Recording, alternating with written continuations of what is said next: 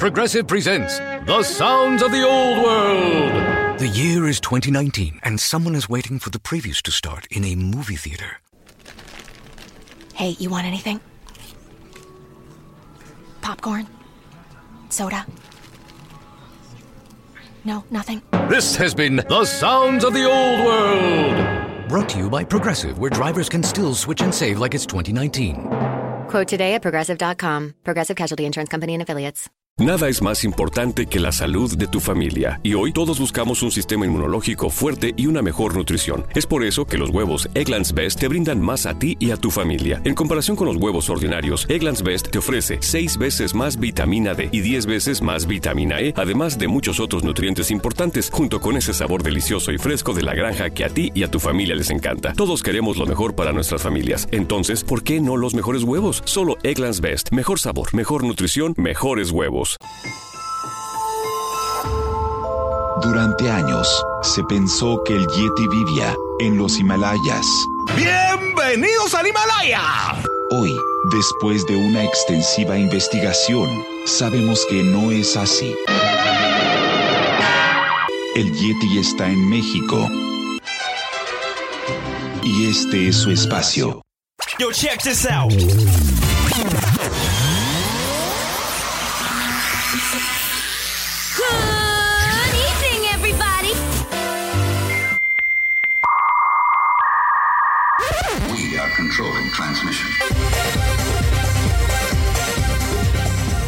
Estás escuchando la nueva temporada de La era del Yeti. Tecnología, actualidad, arte, música, entretenimiento, política y mucho más en este espacio. La era del Yeti.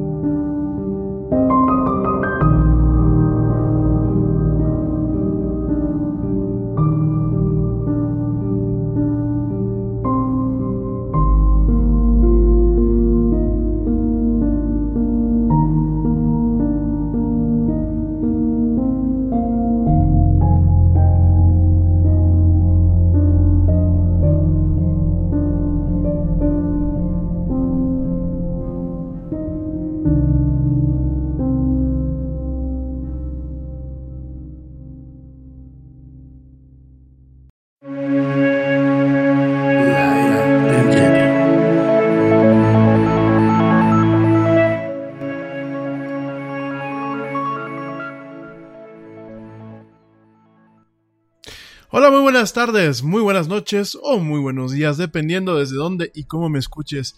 Como siempre, te doy la más cordial y la más cálida de las bienvenidas a esto que es el programa más de pelos de la radio, la era del Yeti.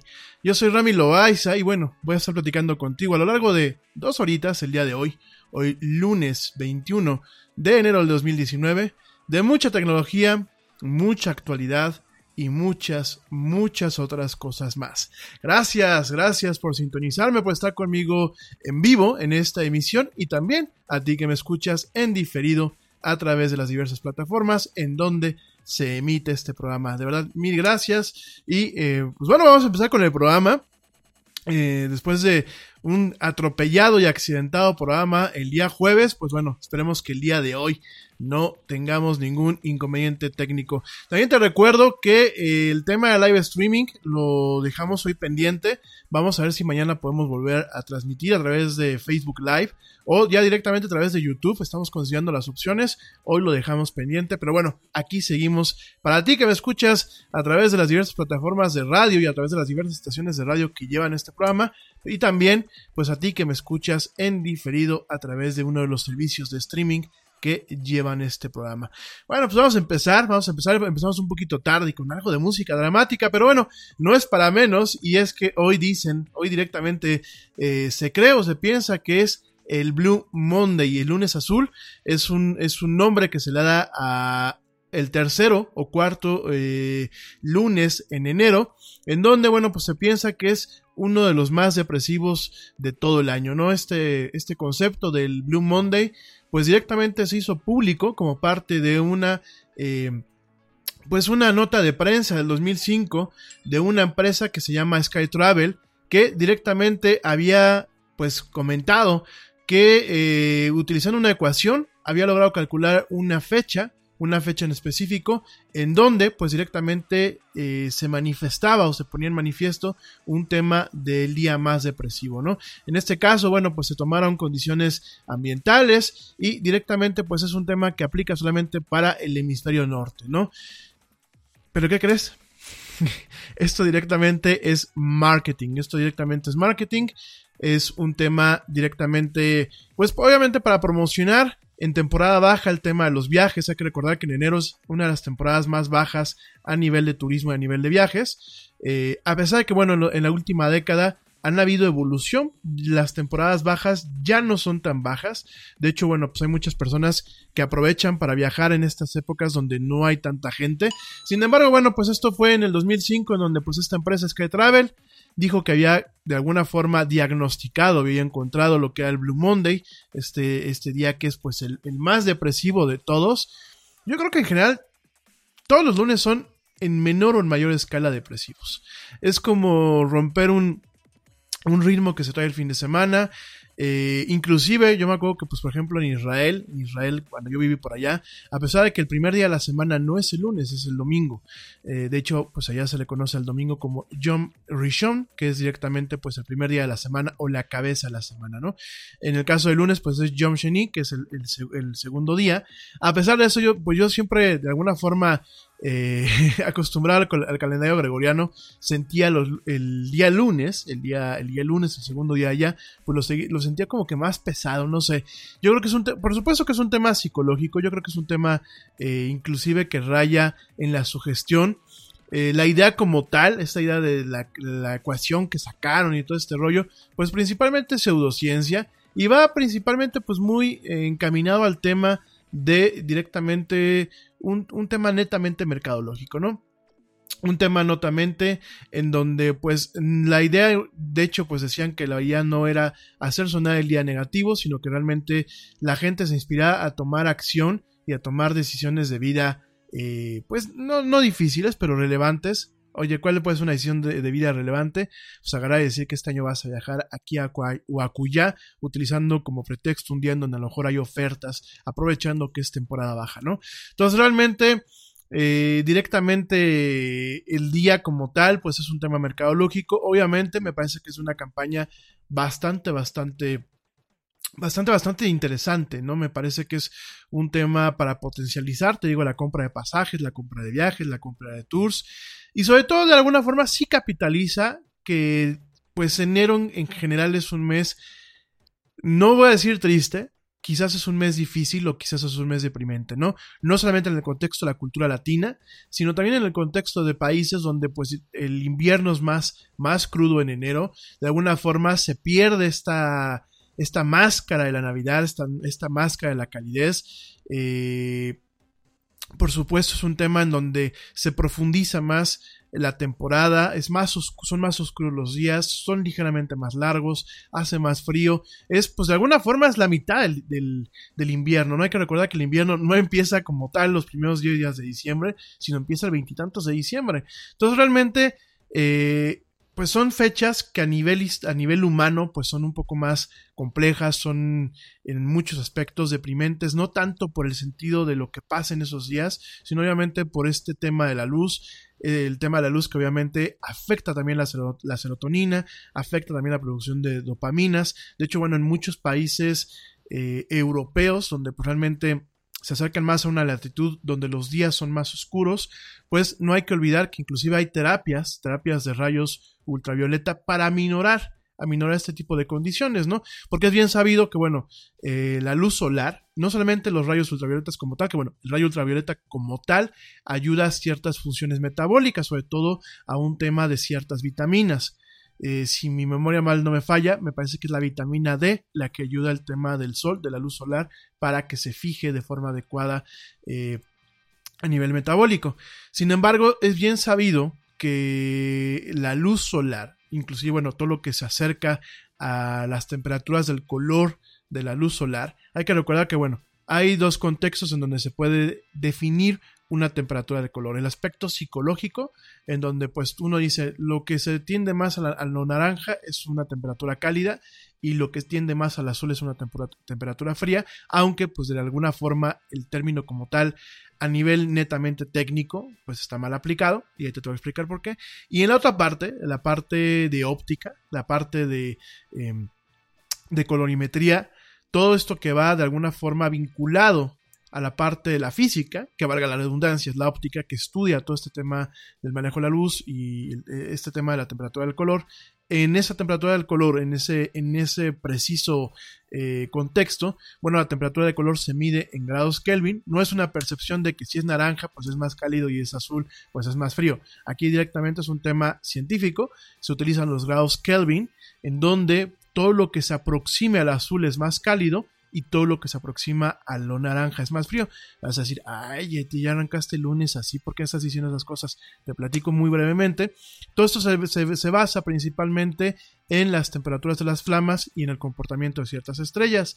Cuando uno observa lo que es, eh, pues, ahora sí que el firmamento, eh, directamente las estrellas que tienden más a lo blanco o las que titilean principalmente hacia lo blanco o hacia lo azul, que es la forma en la que se perciben, son estrellas que son mucho más cálidas. De hecho, pues ahí el, el... Progressive presents The Sounds of the Old World. The year is 2019 and someone is waiting for a table at a restaurant. Thompson, party of four. Thompson, party of four. Thompson, part. Oh, there you are. This has been The Sounds of the Old World. Brought to you by Progressive, where drivers can still switch and save like it's 2019. Quote today at progressive.com. Progressive Casualty Insurance Company and Affiliates. Nada es más importante que la salud de tu familia, y hoy todos buscamos un sistema inmunológico fuerte y una mejor nutrición. Es por eso que los huevos Egglands Best te brindan más a ti y a tu familia. En comparación con los huevos ordinarios, Egglands Best te ofrece 6 veces más vitamina D y 10 veces más vitamina E, además de muchos otros nutrientes importantes, junto con ese sabor delicioso y fresco de la granja que a ti y a tu familia les encanta. Todos queremos lo mejor para nuestras familias. Entonces, ¿por qué no los mejores huevos? Solo Egglands Best. Mejor sabor, mejor nutrición, mejores huevos. Hablando de calidez en temperatura de color, pues son, son cuestiones que se aproximan a más de los 7500 grados Kelvin. Cuando hablamos de estrellas como la nuestra, la nuestra que es el, Sol, que ya hablaremos eh, quedamos pendiente el año pasado hablando de, paréntesis rápido, quedamos pendiente hablar de los tipos de estrellas. Bueno, en esta semana no lo aventamos. Entonces, este, cuando son estrellas como la nuestra, que tienen más a lo naranja, son estrellas, hombre, no significa que el Sol sea frío, pero en comparación a las demás estrellas es una, es una estrella mucho más fría. De hecho, cuando nosotros hacemos experimentos con llamas en el laboratorio, y no me refiero en el laboratorio aquí muy piquismiquis, ¿no? Yo me acuerdo en la preparatoria, ¿no? La parte de la llama que era más, eh, más fría era la parte, eh, la parte, digámoslo así, superficial, la parte en donde la combustión pues, ha perdido parte de su energía, eh, obviamente al momento de ser energía lumínica, y es directamente más fría digo, entre comillas, porque igual te puedes quemar, que en comparación a la parte donde está la llama azul. Entonces, cuando hablamos de temperatura de color en planos netamente técnicos, y por ejemplo en temas de colorimetría, en temas de diseño, cuando nos acercamos a lo que es la temperatura eh, de color del sol, de lo que esta resolana muchas veces nos da, son de hecho, hay una especificación que se le conoce D65, que es Daylight, luz de día, 65.000 grados Kelvin. Eh, Ahí también hay otra, que es lo más cercano a un día de verano con el sol en la parte de arriba, que se le conoce como D50, que es Daylight, luz de día, a 50.000 grados Kelvin, ¿no? Entonces, conforme te vas acercando a lo que es de alguna forma la, el comportamiento del sol, pues eh, la temperatura de color como tal oscila entre 50.000 y 65.000 grados Kelvin, ¿no? Vas a decir, oye, Yeti, ¿por qué me interesa saber todo esto? Ah, porque muchas terapias en donde directamente se manejan lámparas, que en ocasiones se, utilizan inclusive para temas de televisión y de cine, precisamente por este tipo de, luz que asemeja mucho a la luz solar, se utilizan este tipo de lámparas para eh, de alguna forma estimular ciertas cuestiones en el cerebro que ayuden a la producción de serotonina y de dopamina, ¿no? En ese sentido, para tratar ciertas depresiones derivadas por el tema de un ambiente invernal, ¿no? Entonces, bien, principalmente esto en Reino Unido, principalmente en algunas latitudes de Europa es muy válido, ¿no? Es muy común el tema de la depresión de enero y el tema principalmente pues de esta depresión que es más que nada un tema pues ya no tanto psicológico, sino fisiológico, ¿no? Entonces, esa es una parte que, bueno, de alguna forma quiero pensar que sí eh, se aprovechó para crear este día publicitario, como tantos días que existen hoy en día. Eh, el tema de, pues, directamente de eh, la depresión general que hay en enero, derivado de todo esto que te acabo de decir. Aquí en los países latinos, pues, principalmente la depresión viene Primero porque se acaba la Navidad, se acaban estos periodos eh, festivos que aunque no los celebres y aunque seas Grinch, pues de alguna forma siempre dan una pauta o dan un motivo para verse con los amigos, pues por lo menos las vacaciones, para romper muchas con el tema de la rutina, ¿no? Pero también es un tema de lo que es la cuesta de enero la cuesta de enero, que bueno, pues es cuando realmente empiezas a pagar deudas de lo que gastaste en diciembre, tanto en regalos como en comidas, como en eventos, como en cenas. Pero también es muy curioso porque muchos pagos anuales, ya sean por ejemplo de la membresía de un club, la membresía de una asociación, ciertas deudas que tú puedes tener, curiosamente se renuevan muchas veces en enero. Es un tema netamente estadístico. Hay algunas cuestiones que se renuevan en el día del aniversario, es decir, pues en el día donde se, se vence el año de la membresía. Por ejemplo, vamos a pensar que compras una membresía anual a algún servicio, o en ocasión, si la compraste en agosto, pues directamente se renueva en el siguiente agosto, ¿no? Sin embargo, hay ciertos servicios, ciertas cuestiones que directamente se renuevan en enero, en los primeros días de enero, por ejemplo, el, pago del predial, ¿no? pago del predial aquí en México, que es el impuesto que se lleva sobre tener pues un, pedazo de propiedad aquí en, este país. Bueno, pues directamente pues se, hace en los primeros meses del, del, del, año. El pago de, los, de las tenencias. Fíjense, para la gente que me escucha de fuera, mi gente que me escucha en España, que me escucha en otros países, que ahorita les mando saludos. Es muy curioso porque aquí en México tenemos un impuesto sobre la tenencia de un coche, sobre la propiedad de un coche. Fue un impuesto que en su momento se puso para apoyar el tema de las Olimpiadas hace ya muchos ayeres, las Olimpiadas que hubieron aquí en México. Y bueno, fue un impuesto que mañosamente se quedó, ¿no? Entonces, en muchos estados de la República todavía manejan este, este, este impuesto a la tenencia.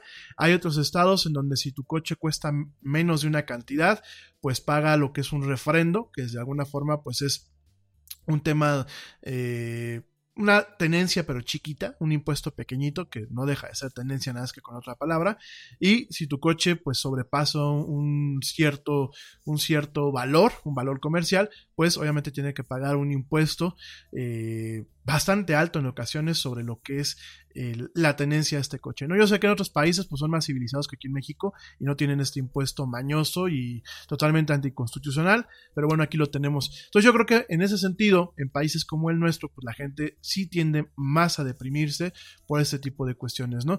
Pero solamente para terminar este tema, pues este, esta cuestión del Blue Monday, este lunes azul, pues más allá de ser una canción y más allá de ser un día que pues mercadológicamente aplica, es eso nada más, un tema netamente mercadológico. Cualquiera que te diga que es totalmente diferente o que si realmente hay una ecuación o que hay varias cosas, es pseudociencia como tal.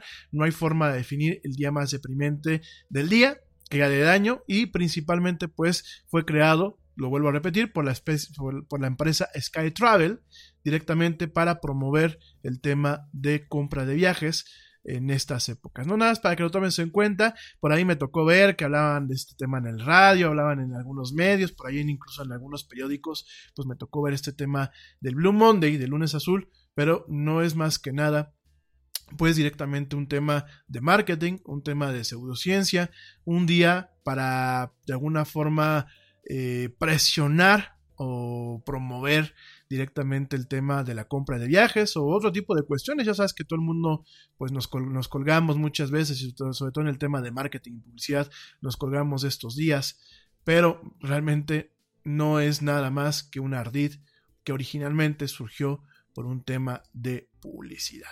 Pero bueno, nada más para que lo tomes en cuenta. Oye, y eso por ese lado, eh, por el otro lado, pues bueno, este fin de semana fue un fin de, semana eh, por aquí en México. Y nada más voy a decir una, colita de este, de, este tema, no lo voy a tocar. Por aquí en México, pues fue un tema eh, latoso, eh, un tema trágico con una pequeña tragedia que hubo por acá, con el tema de gente que se prendió por un ducto. Por aquí me han estado preguntando gente de otros países. Me decía por aquí mi amiga Anita que si ya todo México estaba en llamas. No, amigos, no, nada más fue una, tristemente, digo, no deja de ser, no se dejan de ser vidas humanas, pues fue solamente en un, en un estado de la República donde, bueno, gente que usualmente eh, roba, roba combustibles de los ductos, pues se puso a robarla y pues les, alguien le prendió fuego se prendieron estos ductos, obviamente pues el tema del combustible es muy volátil y pues directamente hubieron gente que fue, se lesionó o que directamente perdió la vida por este tema, ¿no? Em, solamente, bueno, comento esto, creo que la gente de México ya sabemos exactamente qué fue lo que pasó, cada quien tiene su punto de vista, ya cada quien sabe, sabe qué pues se puede reclamar y qué no se puede reclamar. Sencillamente, bueno, pues hay gente que me, que me ha estado preguntando de esto en otras partes del mundo. Yo no sé, la verdad, qué, qué, transmiten luego. O si la gente realmente no tenemos muchas veces la atención total y vemos por encima de las cosas o leemos por encima, pero realmente no nos cae bien, eh, no nos cae bien el, el 20 muchas veces de qué onda. Pero por aquí digo, son más, más comentarios, no solamente mi amiga Anita, sino por aquí también me estuvieron comentando que qué había pasado en México, ¿no? De hecho, gente que yo les agradezco muchísimo, me preguntaban si yo estaba bien. No, o sea, realmente fue un tema aislado. No es que México está en llamas, no son los incendios como los Estados Unidos. Fue un tema que inclusive ya se controló. Es un tema que, bueno, pues eh, no, no afectó, digámoslo así, a ciudadanos de a pie. ¿En qué me refiero a esto? Bueno, pues es gente que directamente fue a robar combustible.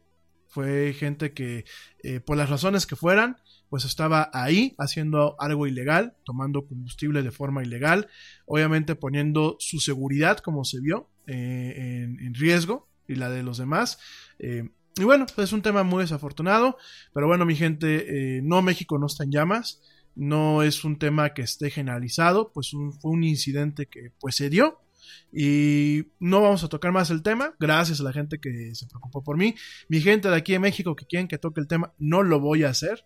Después no quiero que este que se me irriten de la piel ni que se me sientan por cualquier comentario. Entonces, este, yo creo que este, este programa es de, de, actualidad y tecnología y no de ese tipo de cuestiones, que hay muchos espacios especializados y con gente que creo que tiene un poco más de conocimiento de causa de muchas cuestiones. Eh, para tocar estos temas, ¿sale? Porque yo no soy ni ingeniero, ni mucho, ni mucho menos en, ese, en esas cuestiones, ni soy de abogado, ni soy legislador, soy un ciudadano común y corriente y creo que mis opiniones podrían ser demasiado polémicas Ya de por sí dicen que promuevo mensajes de odio en este programa. No sé mi audiencia qué me dirá. Ojalá que este, si alguien piensa que lo hago, pues por favor díganmelo. Pues ya por ahí alguien eh, comentó que yo, yo promovía el odio. Bueno, probablemente sí, yo, yo, promuevo el odio contra el reggaetón, contra la ignorancia, contra el, el obsoletismo digital eh, voluntario, contra la falta de conocimiento, la falta de apertura de mente, eh, contra la música ranchera, por supuesto, por aquí me están diciendo, contra la música ranchera, sí, me choca la música ranchera, me chocan los corridos de cualquier forma, eh, o por ya lo dije el reggaetón, eh, me choca la cerradez de, cabeza, probablemente pues sí, sean las partes en donde yo directamente este, promueva cierto odio, pero bueno, pues más allá de eso, creo que eh, no, no, no, no, no promuevo odio, ni odio contra un tipo de personas, ni contra una religión, ni contra una raza. Pero bueno, ya saben que siempre, nunca falta quien este, eh, ve moros con tranchetas, como decimos aquí en México, o le ve tres pies al gato, o se le irrita la piel, pues, de cualquier cosita, ¿no? En fin. Oigan, pues pasando a otros, a otros temas más agradables, porque la verdad el tema del fin de semana fue un tema muy desagradable. Por supuesto que se pudo haber evitado, pero bueno, pues como muchas cosas en este mundo que nos pasan, ya pasó, ya no podemos hacer nada más que aprender de ese tema. Y eh, antes de irme un corte, antes de irme un corte, porque pues ya por aquí me están eh, pidiendo un corte, no, espérenme, si llevamos realmente este poquito tiempo de programa, ¿no? Llegamos, todavía no llegamos a la media hora. Aguántenme tantito el corte como hizo, como dice Nino Canón. Ah, por aquí dicen que les gustan las canciones rancheras. No, las canciones rancheras son gachas. A ver, la verdad, bien, por ejemplo, la música de banda. A ver, vamos. A lo mejor la ranchera, la ranchera mexicana, la, que le llaman este, música típica mexicana, que bueno, es un espectro muy alto, muy grande. Sí, no, por ejemplo, pues inclusive algunas de las canciones, por ejemplo, de Alejandro Fernández, algunos, algunos, alguna música de mariachi con Luis Miguel, ese tipo de cosas, pues órale, ¿no? Pero por ejemplo, a mí la música de banda, no me gusta y no es por no darle la oportunidad. Realmente, hablando en un, en un tema netamente armónico, en un tema técnico, es trompeta, tamborcito y un cuate que, perdónenme la expresión, parece como si se estuviese jalando los pelos este, de sus partes nobles. Prácticamente, ¿no? Ustedes escuchen y aparte todos son lo mismo, ¿no? Y aparte son canciones que no tienen eh, ninguna base eh, narrativa. Siempre esto desamor o machismo Ah, porque claro, también tenemos el tema de machismo. O, no, yo respeto, yo respeto la diversidad, porque aquí me dicen que respeto la diversidad, pero hay que, hay que ser francos, no se puede tapar el, el sol con un dedo. Son canciones muchas veces, miren, hay muy buenas bandas, yo no digo que no, hay canciones que uno dice son joyas, eh, hay de todo en esta versión, pero hay mucha música de banda que es copia de copia de copia de copia. La base armónica, con todo el respeto del mundo, no es más que. No, no sé si ustedes vieron el mariachi, de Robert Rodríguez. La primera, no, no todas las demás eh, variantes. La primera del mariachi. La que dicen que Robert Rodríguez la hizo con 7 mil dólares. Hay una parte donde llegan al bar y llega un cuate con su teclado, su teclado Casio, que creo que eran muy populares y se avienta, hay un, un tema así medio de banda, él solito con el teclado, ¿no? Y pam, pam, pam. Yo, yo entiendo que son, es música padre para bailar. Yo entiendo que tiene parte del folclore mexicano, pero la parte que me molesta, al igual que el reggaetón, es, son temas muy trillados. Es tema siempre de la yegua, ¿no? El, el equiparar una mujer con un caballo, este, con la hembra del caballo, ¿no? Mis yeguas y el tema muchas veces de un machismo mal, mal, bueno, el machismo obviamente es una cuestión del rol masculino malentendido. Iba a decir una, iba a decir una galileada. Entonces, este, sí, qué bueno que, que me frené porque ya para allá iba, ¿eh?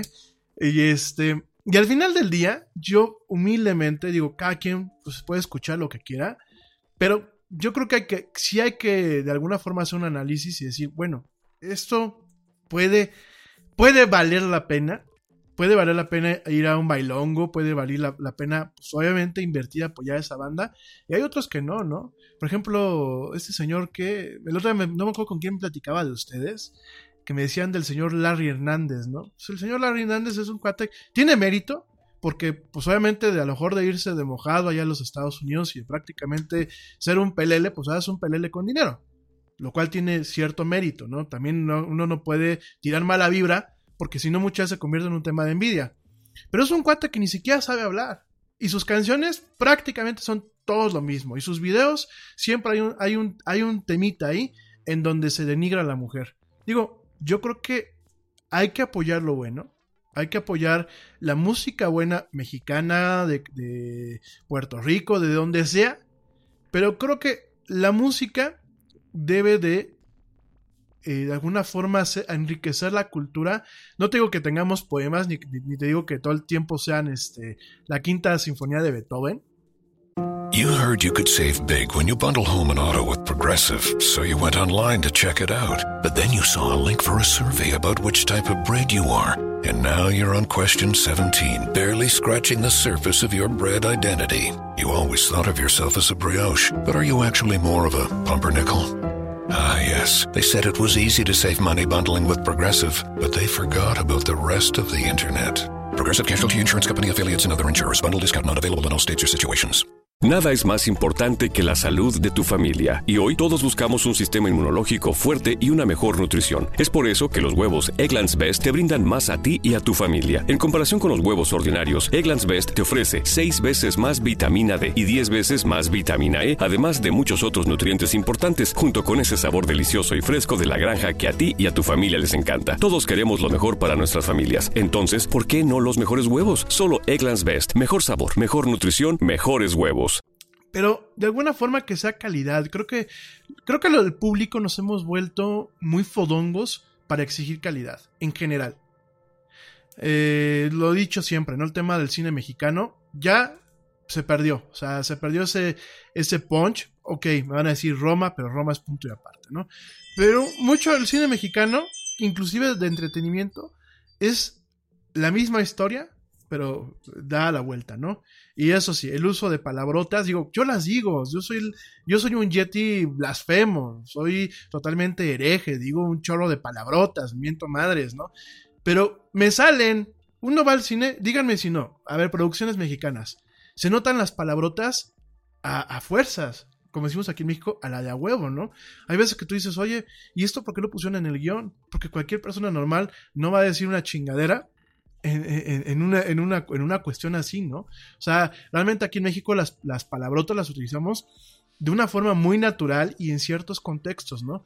Entonces, por ejemplo, bueno, pues ese tema de las películas mexicanas, ¿no? La palabrota, las historias de amor, ¿eh? Puta, es que yo no sé si el mexicano tenemos algún complejo, pero todo es de amor y de desamor. Y broncas existenciales y broncas de hippies, de, de qué de hippies, de yuppies, de gente yuppie, de millennials, que a veces tú dices, oye, güey, pues el millennial normal no anda preocupándose si, si anda con una o anda con otra, se preocupa por trabajar para salir adelante. Pero bueno, creo que no es culpa de las productoras, creo que es culpa de nosotros como audiencia que no, no votamos con nuestra cartera para exigir mejores producciones. Creo que lo mismo pasa con la televisión, lo mismo pasa, pues obviamente, con el tema de, eh, del, pues también, por ejemplo, del, bueno, del radio, como dicen por acá, pues digo, yo siempre lo he dicho, el programa existe porque tengo audiencia, el día que no tenga audiencia, ese día no habrá Yeti, ¿no? O sea, si el programa es malo, bueno, pues eh, jálenme las orejas para que sea, mejor, ¿no? Creo que es un tema de exigencia, gente. O sea, eh, yo, por ejemplo, pues soy el primero en exigir que este programa mejore, ¿no? Yo mismo que soy el que lo estoy haciendo. El jueves lo, reconocí hoy, lo reconocí el jueves. El jueves fue uno de los programas más nefastos que hemos tenido en la historia de la era del Yeti. ¿eh? Fue un programa accidentado, fue un programa donde por supuesto, a mí me faltó dirección, me faltó, me faltó prever algunas cuestiones, me faltó concentración y yo mismo lo reconozco. Y es más, el viernes lo estaba escuchando y era así como de si yo tuviese un doble, agarraba cachetadas a mi doble por haber hecho un programa tan malo, ¿no? Pero al final del día es eso, yo creo que hay que ser exigentes. Y el tema de la música me parece que tenemos que ser exigentes, en general, en cualquier parte del mundo. Ahora me van a decir que ya promoví el odio contra, yo, contra los Yetis, y este y promoví el odio contra, contra la música gacha y el cine mexicano. No, gente, creo que eh, hay que ser críticos. Pero bueno, fue un chistorete y fue un paréntesis que no, no tendría por qué haberlo expandido tanto, pero bueno, ya lo dije. Y aquí que la mamá del Yeti que se pone a hablar aquí en la cabina, pues bueno, también ayuda. Oigan, me voy rápido a un corte. Ya me lo están pidiendo. Me voy rapidísimo a un corte y ya vuelvo. Les recuerdo nuestras redes sociales, facebook.com diagonal la era del Yeti, Twitter arroba el Yeti oficial, Instagram arroba la era del Yeti y por supuesto ya estamos en YouTube como la era del Yeti y en otras plataformas, así que no tienen pretexto para no escucharme.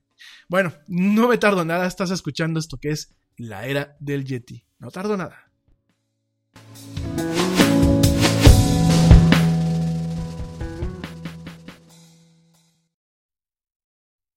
Yo, check this out. Este corte también es moderno. No te vayas.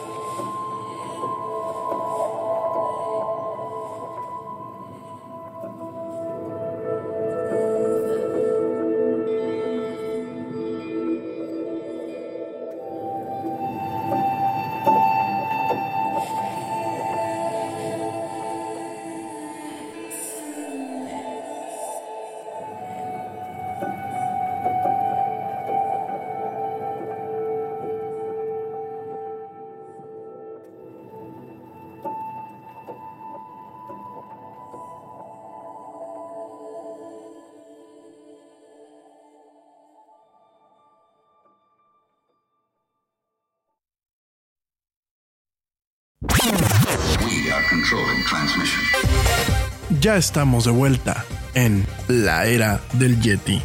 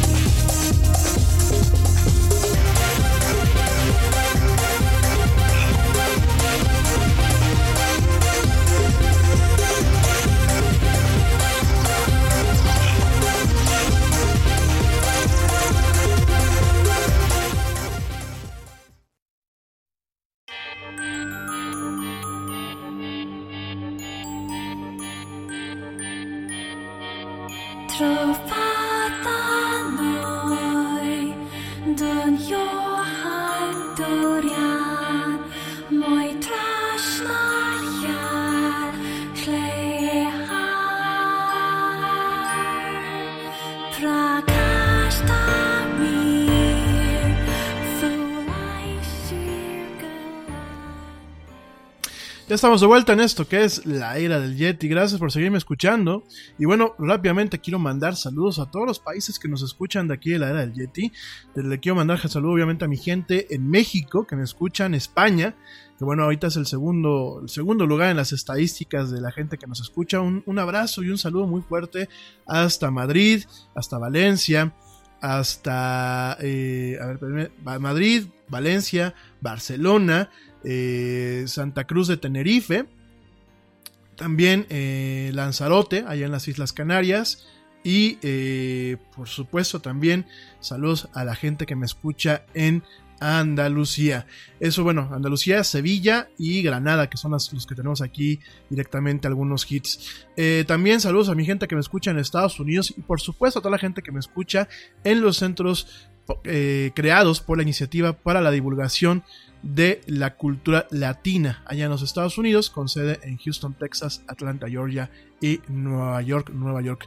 En especial un saludo a, la gente que se congrega de lunes a jueves ahí en la sala Cervantes, en el centro comunitario, que está muy cerquita del Bronx, allá en Nueva York, Nueva York, pues que se, se juntan para escucharme, que me mandan sus preguntas y bueno, que realmente participan en esto que es la era del Yeti. Gracias. También a mi gente en Perú que me está escuchando, en Venezuela, un saludo muy fuerte a, mi- a mis hermanos allá en Venezuela. Eh, muy buena vibra, ánimo, esperemos que pues, pronto pase la pesadilla que ya llevan pues varios años viviendo por allá y que bueno, que realmente el país que es con su gente que es gente muy hermosa, pues vuelva a florecer y a brillar como en su momento lo hacía. Saludos a mi gente allá en Venezuela, saludos a mi gente en Puerto Rico, en Guatemala, a mi primo Edgar, por allá un fuerte abrazo, querido primo, a Honduras, a Turquía, a Colombia, a Suecia, a eh, Reino Unido, Alemania, Suiza, Francia y pues nada más aquí en la, nada más aquí en la, ¿cómo se llama? En las estadísticas. Obviamente aquí en México, bueno, pues saludos principalmente a mi gente en Querétaro, en la Ciudad de México, en Estados Unidos, bueno, pues en Ashburn, eh, Virginia, en Lima, Perú, en Chihuahua, en Tijuana, en Caracas, en San José, en Guatemala, bueno, pues en general un saludo y un abrazo muy fuerte a todos ustedes que me escuchan, pues ya sea en vivo o ya sea en diferido. Les platico rápidamente que acabamos de abrir un servidor, un servidor en el servicio Discord. Discord, bueno, pues es un servicio de comunicaciones eh, con chat y con voz. Chat, eh, bueno, canales de voz y canales de, de, texto, de chat normal. Es muy similar a lo que era en, en, su momento, bueno, pues bueno, lo que es todavía, pero es muy similar a lo que es el IRC. Es un chat global. Lo acabamos de abrir para la era del Yeti. El link está directamente en eh, la página de Facebook de la era del Yeti. No lo he publicado en las demás redes sociales. Ahorita solamente está en la página de Facebook. Quien quiera darse de alta, hágalo. Vamos a estar haciendo dinámicas este, directamente a través de este chat. Vamos a generar, bueno, pues un tema de comunidad. No solamente va a estar el chat eh, en vivo, ya tenemos un canal que es, bueno, cuando yo estoy transmitiendo en vivo.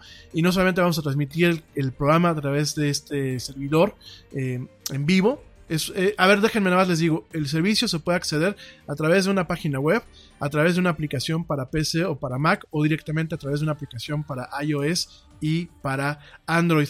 Entonces directamente es un chat, vamos a pensarlo, es así, es un chat como tal. Lo acabamos de habilitar el día de hoy. Tenemos ya algunos canales, como el canal este, pues del Yeti en vivo. Tenemos un canal general. Y también estamos creando canales temáticos, ¿no? Temales, eh, eh, canales temáticos. ¿Cómo es esto? Bueno, pues directamente canales donde la, puede, la gente puede platicar de anime, de arte contemporáneo, de ciencia, de cine, de cultura popular, de deportes, hackers y seguridad, música en general, series de TV, sci-fi, tecnología en general, videojuegos y consolas y gadgets, ¿no? O sea, realmente queremos hacer comunidad, queremos hacerlo un poquito fuera de Facebook. ¿Por qué? Bueno, pues Facebook ya hemos platicado acerca de qué rollo con esta plataforma. Ya hemos eh, visto algunas cuestiones negativas. Creo que como red eh, social eh, vamos a ver un declive en los siguientes años de esta plataforma.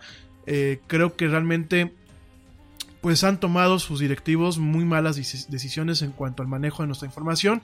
En algún momento, probablemente no este año, pero en algún momento pues la era del Yeti quizás empieza a dejar de tener una presencia directamente en Facebook.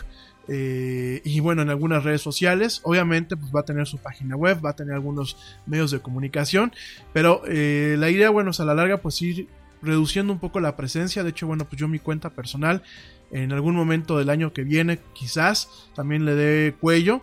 Dejaré a lo mejor lo mínimo en esa cuenta para poder este, eh, seguir utilizando ciertos servicios que me lo piden como credencial de acceso. Pero bueno, la idea pues realmente es votar un poco con la... eh, con las acciones de uno.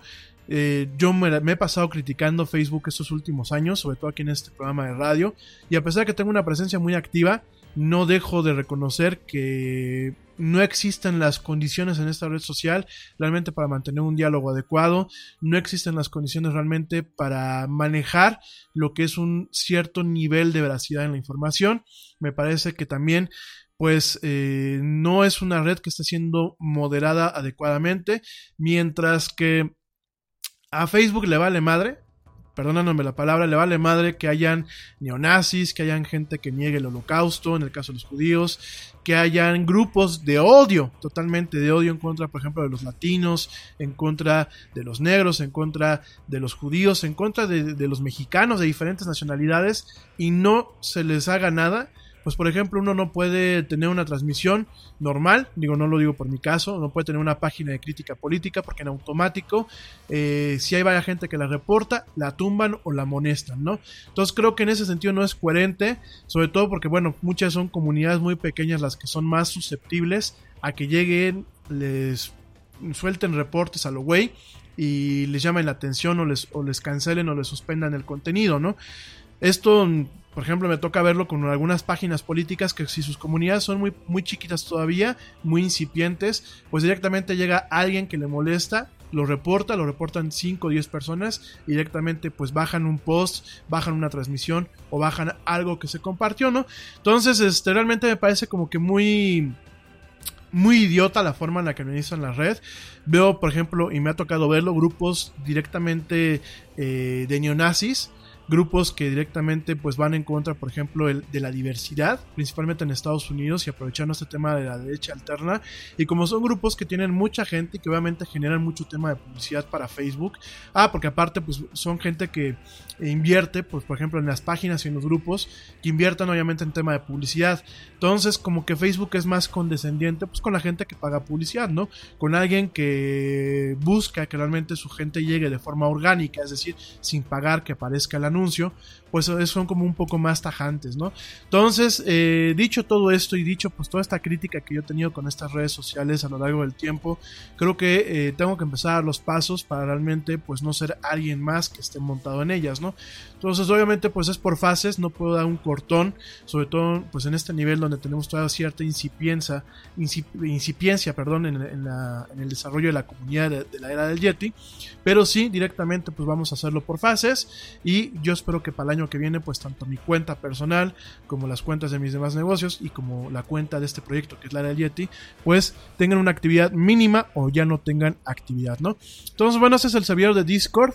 Discord, bueno, pues es una plataforma que lo utilizan los gamers, que lo utilizan los streamers, algunos youtubers. Es una plataforma que a mí me permite me va a permitir garantizar una mejor seguridad tanto comparado con ustedes, eh, una mejor eh, seguridad tanto para la comunidad, es decir, con un tema de moderación totalmente eh, preciso. Voy a estar buscando entre la gente de la comunidad, pues bueno, gente que me ayude a moderar los diferentes canales y a, y a moderar la comunidad.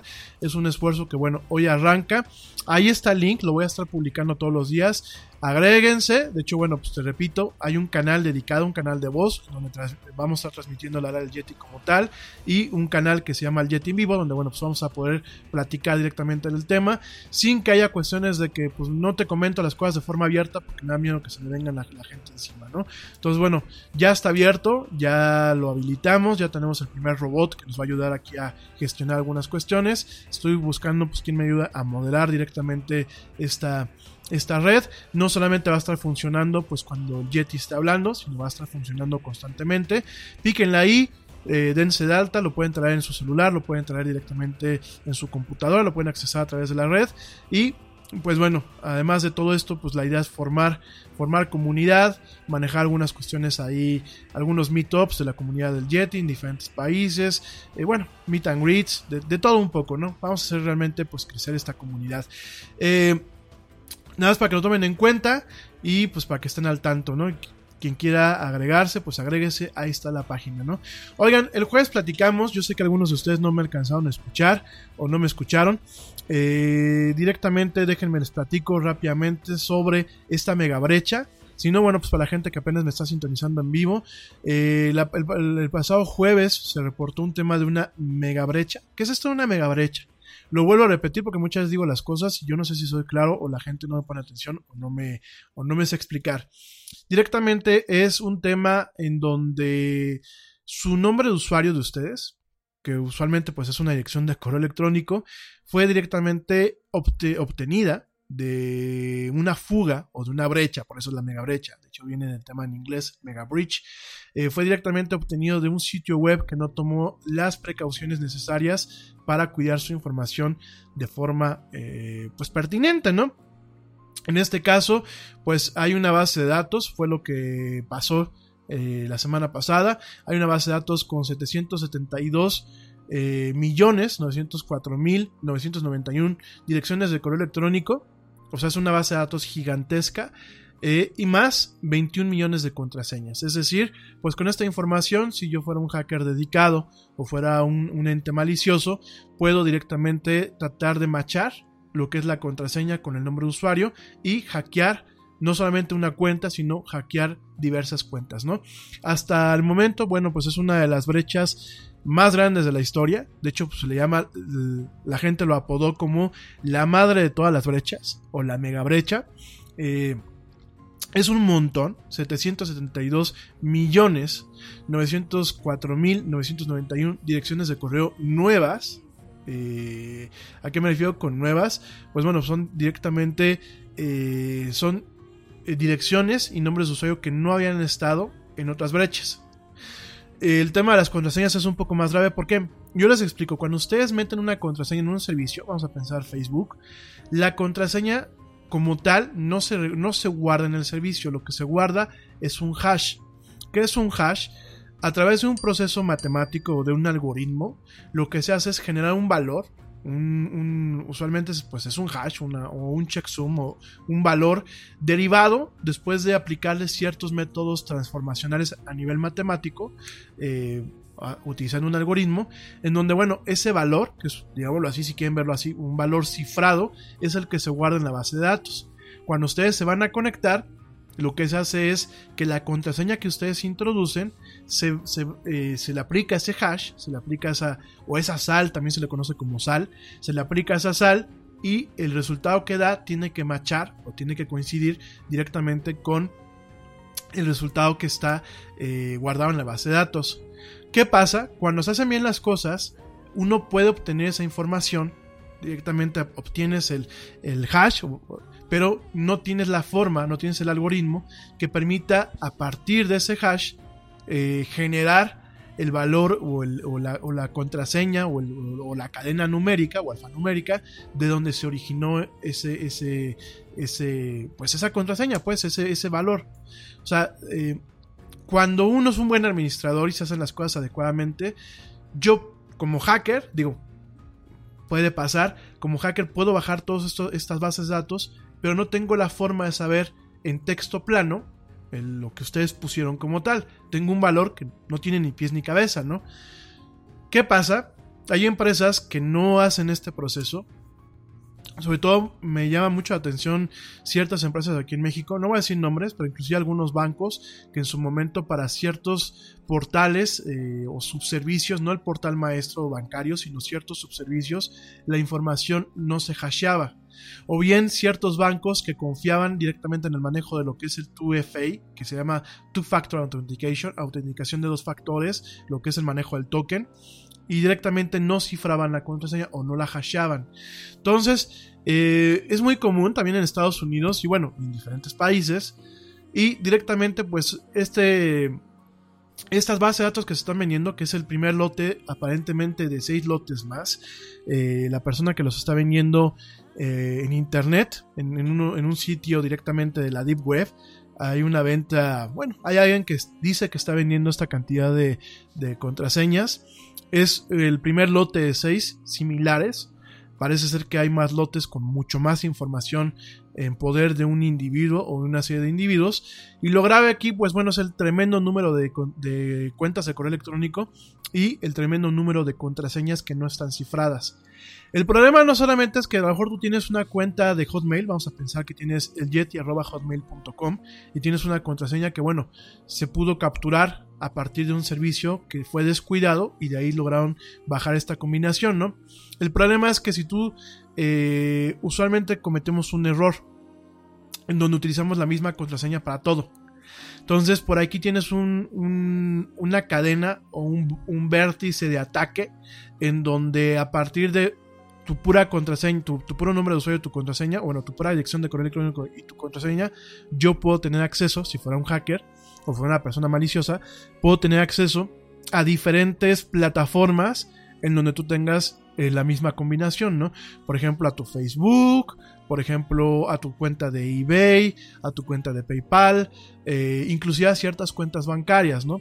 Entonces, esto se vuelve un tema muy grave es un tema muy grave porque la verdad nos hemos vuelto poco responsables, muy descuidados y realmente no tenemos un tema de cultura en el manejo de nuestra información personal en Internet, ¿no? Entonces, te, quiero comentar eso, lo comentamos el jueves, de hecho el jueves pues terminé el programa con un concierto regaño. Acuérdense que yo no regaño, intento que se cree una conciencia e intento que realmente... Eh, le demos el valor a estas herramientas de comunicación adecuado, pero también con ese valor llegan diferentes responsabilidades, ¿no? Yo les puse los links directamente en la página de la del Yeti en las redes sociales, lo voy a seguir haciendo esta semana. Hay dos servicios, bueno, hay un servicio que se llama eh, Have I Been Known, que es directamente es como si fui dominado o fui poseído, en donde directamente tú puedes checar, por un lado puedes checar eh, si tu contraseña existe, eh, en una base de datos de estas, o bien si tu correo electrónico ya, ya existe o está boletineado en una de estas eh, bases de datos, ¿no? No se sabe cómo se consiguió esta información, ni de quiénes, ni quién o quiénes son los responsables de la masiva filtración. Sin embargo, tampoco se sabe de qué servicios se ha eh, fugado toda esta información, pero lo cierto es que pues es un tema que sí, sí es grave, sí puede ocasionar problemas, sí, eh, bueno, de hecho ya hay mucha gente que ha estado recibiendo temas de spam, temas de pseudo extorsión, eh, por ahí, por ejemplo, eh, han estado mandando correos electrónicos a la gente que tiene una cuenta, por ejemplo, en Pornhub o en alguna de estas páginas de índole pornográfica, ¿no? Entonces te llegan, te mandan un correo donde te dice, yo sé que tú estuviste en este sitio, sé que viste ese tipo de videos, eh, sé qué videos viste, de hecho te tomé, un video, cosa que no es cierto, pero bueno, es el tema como para generar una extorsión. Y si no me pagas tantas bitcoins, pues directamente voy a publicar toda esta información, ¿no? Hay mucha gente que pues obviamente no maneja este tema, se asusta y pues qué pasa, directamente cae a un tema de estos de extorsión digital, ¿no? Entonces no, lo, no hagan este tipo de cosas, tengan mucho cuidado con lo que manejan, cambien sus contraseñas, yo creo que... Eh, se los dije el jueves pasado, creo que es un excelente momento para cambiar contraseñas. En general, esté o no esté tu dirección. Todos los servicios que mantengan este tema del Two-Factor Authentication, por favor actívenlo. ¿Qué es esto? Bueno, autenticación de dos factores es manejando un token electrónico. En vez de traer tu token ahí, este, tu llavero, directamente se hace a través de aplicaciones en el celular o a través de SMS es un paso más, en ocasiones puede ser un tema un poco engorroso, pero es un paso que realmente aliviana y que te quita dolores de cabeza. Entonces, háganlo, pongan contraseñas difíciles, porque si ustedes ponen, eh, mi novia se llama Jennifer, es créanme que con un ataque de diccionario eh, se puede entrar relativamente rápido y con suficiente facilidad, ¿no? O inclusive ni siquiera con eso, ¿no? Hay mucha gente que es muy, muy original y ponen, por ejemplo, ¿cómo se llama mi hijo? No, pues mi hijo se llama Paco. ¿Y cuál es la fecha de nacimiento de Paco? No, pues el 25 de octubre del, 94, ¿no? Entonces ponen Paco 25 10 94. Y créanme que muchas ni siquiera con un ataque de diccionario, ¿eh? muchas veces un poquito de ingeniería social y de todo este muestreo que se hace en redes sociales, que se los dije el jueves pasado también. Hay gente que tiene mil amigos, que bueno, a saber si son realmente mil amigos, mil conocidos, y siempre interactúan con 10, ¿no? Interactúan con 5. Entonces, por favor, tengan cuidado. Eh, de verdad, el tema digital va a aumentar. El, tema de, la, del, pues de lo crítico de las vulnerabilidades.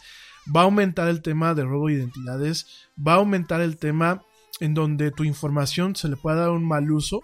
en donde inclusive, bueno, ya hay gente que delinque con la información personal, aunque no lo crean, ya lo hay, o sea, tal cual. Eh, yo les decía el jueves pasado, el otro día navegando por la Deep Web, por la red profunda a través de Tor, que es un servicio que ya les voy a platicar con calma, me tocó ver eh, páginas donde te venden cuentas de PayPal certificadas. Una cuenta de PayPal, eh, por ejemplo, de un comercio, en donde tienen mil, dos mil, tres mil, cinco mil dólares, ellos te lo venden a lo mejor por 500 dólares, su equivalente en, bitcoins, y tú directamente pues la compras, vacías la cuenta y ya le diste un baje a una persona de una lana. Y aquí el tema es que muchas veces este tipo de manejo, si lo haces de forma adecuada, pues no te siguen la pista. Entonces, tengan cuidado. Yo creo que aquí un tema muchas veces no es un tema de directamente de ejecución de la ley, de lo que le llaman en inglés law enforcement. Creo que no existen las condiciones adecuadas todavía en muchos países y en muchos gobiernos para el tema del law enforcement en la, en la cuestión digital, ni en mismo Estados Unidos. Creo que mucho no va a ser en temas eh, reactivos o de castigar o temas punitivos, sino directamente en temas preventivos, ¿no? Y la prevención empieza haciendo contraseñas muy difíciles, que a lo mejor nos cuesta trabajo en un momento aprendérnoslas, pero hay forma, de alguna forma, valga la redundancia, y perdón por el, esta, este chascarrillo que me acabo de, eh, lingüístico que me acabo de aventar, pero al final del día, hay eh, si ustedes ponen un compromiso en cuidar su, su, identidad digital, en cuidar su sombra digital, créanme que les va a evitar muchos dolores de cabeza, ¿no? Les va a evitar que les den mate con las cuentas de banco, que les roben la identidad, que saquen créditos a su nombre, o que, por ejemplo, si ustedes tienen un, negocio en Internet y todo lo manejan a través de PayPal, los, los, los, los cobros, pues directamente no les den mate a una cuenta, ¿no? Muchas son temas de descuido. Entonces tengan cuidado, les estoy Voy a volver a, a, estarles poniendo toda esta semana el tema de los links para que puedan checar sus servicios y un poco más de la información en inglés de esta madre de todas las brechas. Pero sí tengan mucho cuidado, o sea, tengan mucho cuidado eh, y estén muy atentos, ¿no? Aquí en México y en Estados Unidos, digo, seguramente en otros países lo hay, pero no, no lo sé exactamente, pero aquí en México y en Estados Unidos mi recomendación es activen el servicio de alertas o renueven el servicio de alertas de su buro de crédito. Aquí en México existe el buro de crédito, donde, bueno, pues directamente te está constantemente alertando de cualquier cambio que hay, cualquier crédito que se saca a tu nombre. En Estados Unidos, bueno, pues hay tres buros de, de crédito que son Equifax, eh, Expedia y el otro es este. ¿Cómo se llama el otro? Espérenme, es Equifax. Eh, espérenme, espérenme, espérenme, espérenme. Bueno, ustedes allá en Estados Unidos. Eh, saben, ¿no? Digo, de hecho, bueno, pues ya tuvieron ellos una brecha, un tema de, de una brecha tremenda ya en, Estados Unidos con, con, los temas de estos buros de crédito. Pero bueno, está Experian, está MyFico, está Trans, TransUnion, Equifax, Credit Report, True Credit, Credit Karma, eh, Privacy Guard y Credit Score, ¿no? Me, me, me, me, me, but also you. The Pharaoh fast forwards his favorite foreign film, Powder Donut. okay, what's my line? Uh, the only line I see here on the script is get options based on your budget with the name your price tool from Progressive. Oh man, that's a tongue twister, huh? I'm sorry, I'm gonna need a few more minutes. bulbous Walrus, the Bulbous Walrus. The name your price tool, only from Progressive. The owl ran afoul of the comatose coxswain. Progressive Casualty Insurance Company and affiliates. Price and coverage match limited by state law. Nada es más importante que la salud de tu familia, y hoy todos buscamos un sistema inmunológico fuerte y una mejor nutrición. Es por eso que los huevos Egglands Best te brindan más a ti y a tu familia. En comparación con los huevos ordinarios, Egglands Best te ofrece 6 veces más vitamina D y 10 veces más vitamina E, además de muchos otros nutrientes importantes, junto con ese sabor delicioso y fresco de la granja que a ti y a tu familia les encanta. Todos queremos lo mejor para nuestras familias. Entonces, ¿por qué no los mejores huevos? Solo Egglands Best. Mejor sabor, mejor nutrición, mejores huevos. Son diferentes servicios que hay, diferentes buros de crédito que hay en Estados Unidos. Contraten sus servicios. La verdad es que gastarse a lo mejor 12 dólares al año. En este caso aquí en México creo que son como 25 dólares al año. Eh, vale la pena y está uno protegido, ¿no? Y es un primer paso para ver que no te roben la identidad, ¿no? Entonces, nada más para que tomen precauciones. Hoy en tema de deportes, hoy no va a haber deportes. Ernesto nos avisó eh, temprano en la mañana que, bueno, pues está en una diligencia, le salió un, un, un, asunto de última hora y no nos va a poder acompañar hasta el jueves de esta semana. Entonces, bueno, pues el tema de deportes se queda pendiente hasta el jueves, ¿no? Porque por aquí me están preguntando. Eh, rápidamente, bueno, pues ya hablamos de este tema de seguridad digital. Eh, en un momento más les voy, a, platicar qué es esto de Thor, nada más para que lo, lo, sepan, lo tengan en mente. Igual vamos a estar platicando esto toda la semana. Y déjame te comento rápidamente eh, del tema de WhatsApp, fíjense que bueno, la nota con la que se arrancó y que bueno, pues ya era, ya algo que ya sabíamos, ya era algo que ya íbamos venir, ya no, ya no habían anunciado, pero bueno, a partir de hoy, pues de alguna forma ya está en la versión actualizada, en la última versión de WhatsApp, eh, principalmente a través de iOS. Y en este caso, bueno, pues es el tema en donde WhatsApp, como tal, pues está manejando una restricción, una importante restricción, pienso yo, directamente a la capacidad que tú tienes de forwardear o de recompartir eh, o de reenviar algunas eh, pues, algunos contenidos directamente en esta plataforma, ¿no? Directamente va a permitir ahora WhatsApp que solamente le reenvíes el mensaje solamente cinco veces. Es decir, un mensaje que te manden solamente lo vas a poder reenviar cinco veces, ¿no? Este es un algo que se probó en su momento, sin embargo, bueno, pues ya directamente se hace el roll-up a nivel mundial. A, partir del día de hoy, pues ya no vas a poder estar compartiendo las mismas tonterías que compartimos en WhatsApp eh, más de cinco veces. Exactamente no sé cómo, cómo va a funcionar. Pero bueno, ya en julio del año pasado se había eh, creado una, una, pues una restricción en donde eh, te impedía enviar a más de 20 personas y más de 20 veces ese mensaje. Antes de eso, bueno, pues directamente tú podías mandarle ese mensaje a más de 256 personas.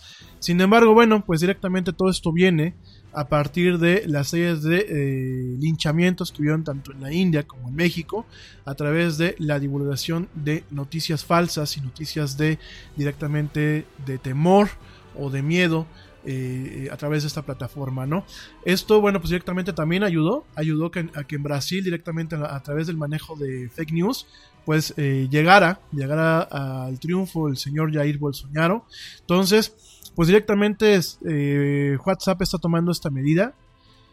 Me parece que pues ya ha muerto el niño, este, tapar el pozo es ridículo, pero bueno, quiero pensar que de, de cualquier forma es para bien quiero pensar que pues Facebook a través de, su subsidiaria WhatsApp se está tratando de poner eh, de alguna forma quiero poner pues, este, las cosas bien o de alguna eh, eh, tratar de manejar las cosas como debe de ser a pesar de eso pues no es, no es tan limitante ya que los mensajes se pueden todavía reenviar a través de grupos y cada grupo, bueno, pues puede tener hasta 256 personas. Un mensaje reenviado pues todavía puede ser puesto enfrente de 1300 personas, eh, a pesar del límite de 5 veces que se pueda eh, reenviar. Pero bueno, vamos a ser optimistas, vamos a pensar que quizás en algún momento podrá haber una limitación. Yo sé que nos encanta mandar cadenas y nos encanta mandar chistes, e inclusive aquí en México, bueno, pues tenía, tenía, se tenía el tema, el mal tema de mandar fotos íntimas a señoritas sin su consentimiento, de los que dichosos packs que aquí se manejaban quiero pensar que bueno, esto hará un poco más difícil y por supuesto que realmente eh, va a apoyar a generar un tema de una cultura en el manejo de la información.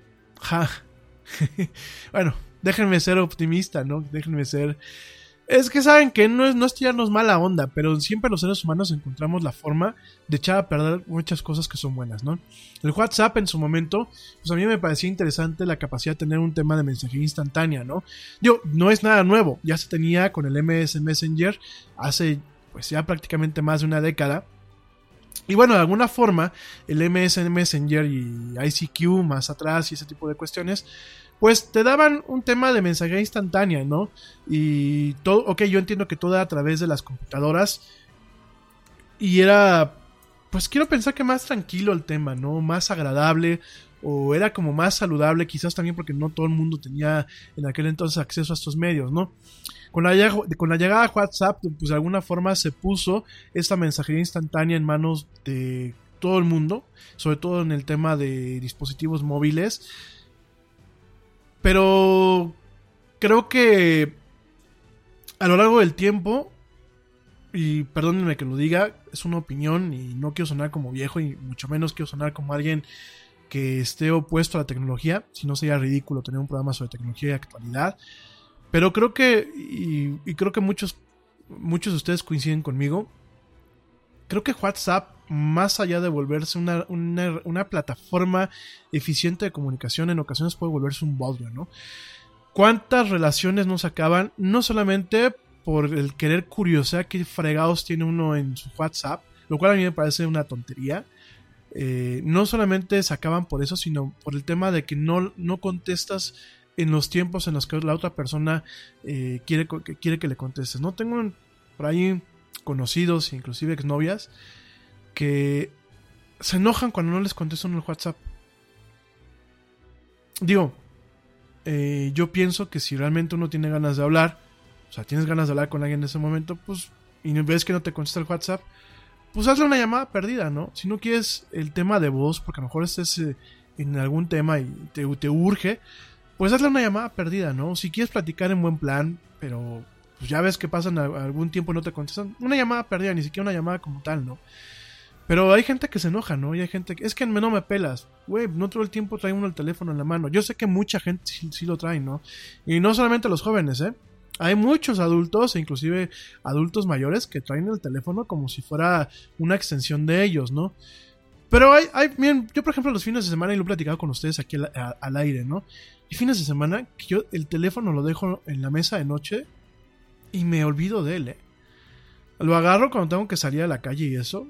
Y si no me agarro otro que tengo ahí, que no tengo muchos contactos, realmente para comunicación así como con gente, y me olvido, ¿eh? Y es que a veces, eh, por ejemplo, a mí el tema de los grupos me parece súper engorroso. El, el, tema de estar viendo notificaciones porque en los grupos están man y man de mensajes. Y luego son mensajes. Yo, yo entiendo el tema de los chistes, ¿no? Yo creo que en ese sentido ya Facebook nos debería dar la opción eh, que a WhatsApp, bueno, Facebook al final del día que es la, la empresa que es la dueña de esta plataforma, ¿no? Pero yo creo que ya nos debería dar la, el chance de esta opción que se llama Vacations, así se llama, en donde tú puedes archivar un grupo y directamente te olvidas de él. Sea, en el momento que dices, bueno, quiero checar a ver qué me manda, o si te mandaron a ti un mensaje de forma personal a través del grupo, pues te, te bota la notificación, ¿no? Pero eso de tener siempre los grupos arriba y, y, aunque los mutees, pues siguen siendo, siguen, siguen siendo molestos, ¿no? O la gente que quiere arreglar todo a través del grupo de WhatsApp, ¿no? Gente de negocios, este... Bueno, ya no me digo ni la familia, ¿no? La familia que tiene estos grupos de primos y amigos. Digo, cuando te llevas bien con los primos y con los, con los hermanos, pues qué padre, ¿no? Pero cuando ya empieza así como que molestias o... Oye, el hermano, ¿no? El hermano que nunca te habla, ¿no? Pero todo el tiempo está ahí en el WhatsApp, ¿no? Y se molesta si, si habla una vez contigo y dice, no, pues es que yo te mandé las fotos en el WhatsApp. Sí, compadre, pero no estoy pegado al teléfono. Yo, miren, humildemente, me parece que es una buena herramienta de comunicación, pero si llega un momento en que uno se harta. Eh, y sobre todo cuando la gente empieza a ser como que muy encimosa. Entonces, realmente yo creo que creo que está mal el tema de que el sistema te avise cuando tú ya recibiste el mensaje, porque aparte te confundes. Acuérdense, cuando aparecen las dos palomitas azules es cuando la gente recibió y leyó el mensaje. Ajá. Eh, hay gente que tenemos por temas de privacidad desactivado el tema de enviar a qué horas me conecté y, en el momento, y enviar eh, notificaciones de recibido. Y automáticamente a esas personas que tienen bloqueada esta parte, también bloquean el, que le permitan ver a uno si recibieron su mensaje, si lo leyeron y a qué horas estuvo la gente conectada. A mí eso es lo que no me gusta ni, ni del Messenger de Facebook actualmente, ni del WhatsApp como tal. Primero el tema que te notifique que la gente recibió el mensaje. Porque mucha gente dice, ah, ya lo recibió, pues no me está llegando porque me tiene me tienen esta opción eh, bloqueada, yo la tengo bloqueada, pero seguramente ya lo, lo leyó y a mí me ha pasado que hay veces que no los leo, los recibo, pero no los leo porque a lo mejor hay gente que me está manda y manda mensajes, sobre todo los fines de semana que luego descuido el teléfono y ya te y veo solamente los mensajes que me quedan hasta arriba, los que no me no, no me, no me requieren que haga scroll, o sea, que, que, que, mueva, que mueva toda la pantalla hacia abajo. Y de verdad se me olvidan. O, o, sencillamente no pongo atención. Y creo que mucha gente es así. Entonces yo creo que está mal que WhatsApp te notifique eso. Yo creo que debería ser como en su momento ICQ y como en su momento lo era MS Messenger, ¿no? Te avisa que el mensaje se recibió por el servidor y que ya se le hizo el forward. Pero hasta ahí. también, yo creo que también debe de existir la ambigüedad de recibiste o no recibiste mi mensaje. Que la verdad me parece nefasto cuando la gente, oye, te mandé un WhatsApp, me urgía hablar contigo. Oye, te mandé un WhatsApp, me urgía hablar contigo. Güey, pues te urgía hablar conmigo, háblame por teléfono. Bueno, la cosa es que para mí me parece que es una plataforma que se le ha dado un mal uso. Bueno, ya no digo ni las tonterías que luego mandamos, ¿no? Y digo mandamos porque yo mismo mando tonterías. La, sí, la tía del piolín. Todo el mundo, todo el mundo tenemos una tía que tiene un piolín, un demonio de Tasmania y se la pasa mandando pendejadas todo el maldito día. Pero yo creo que las hacen hasta como por moldes, ¿no?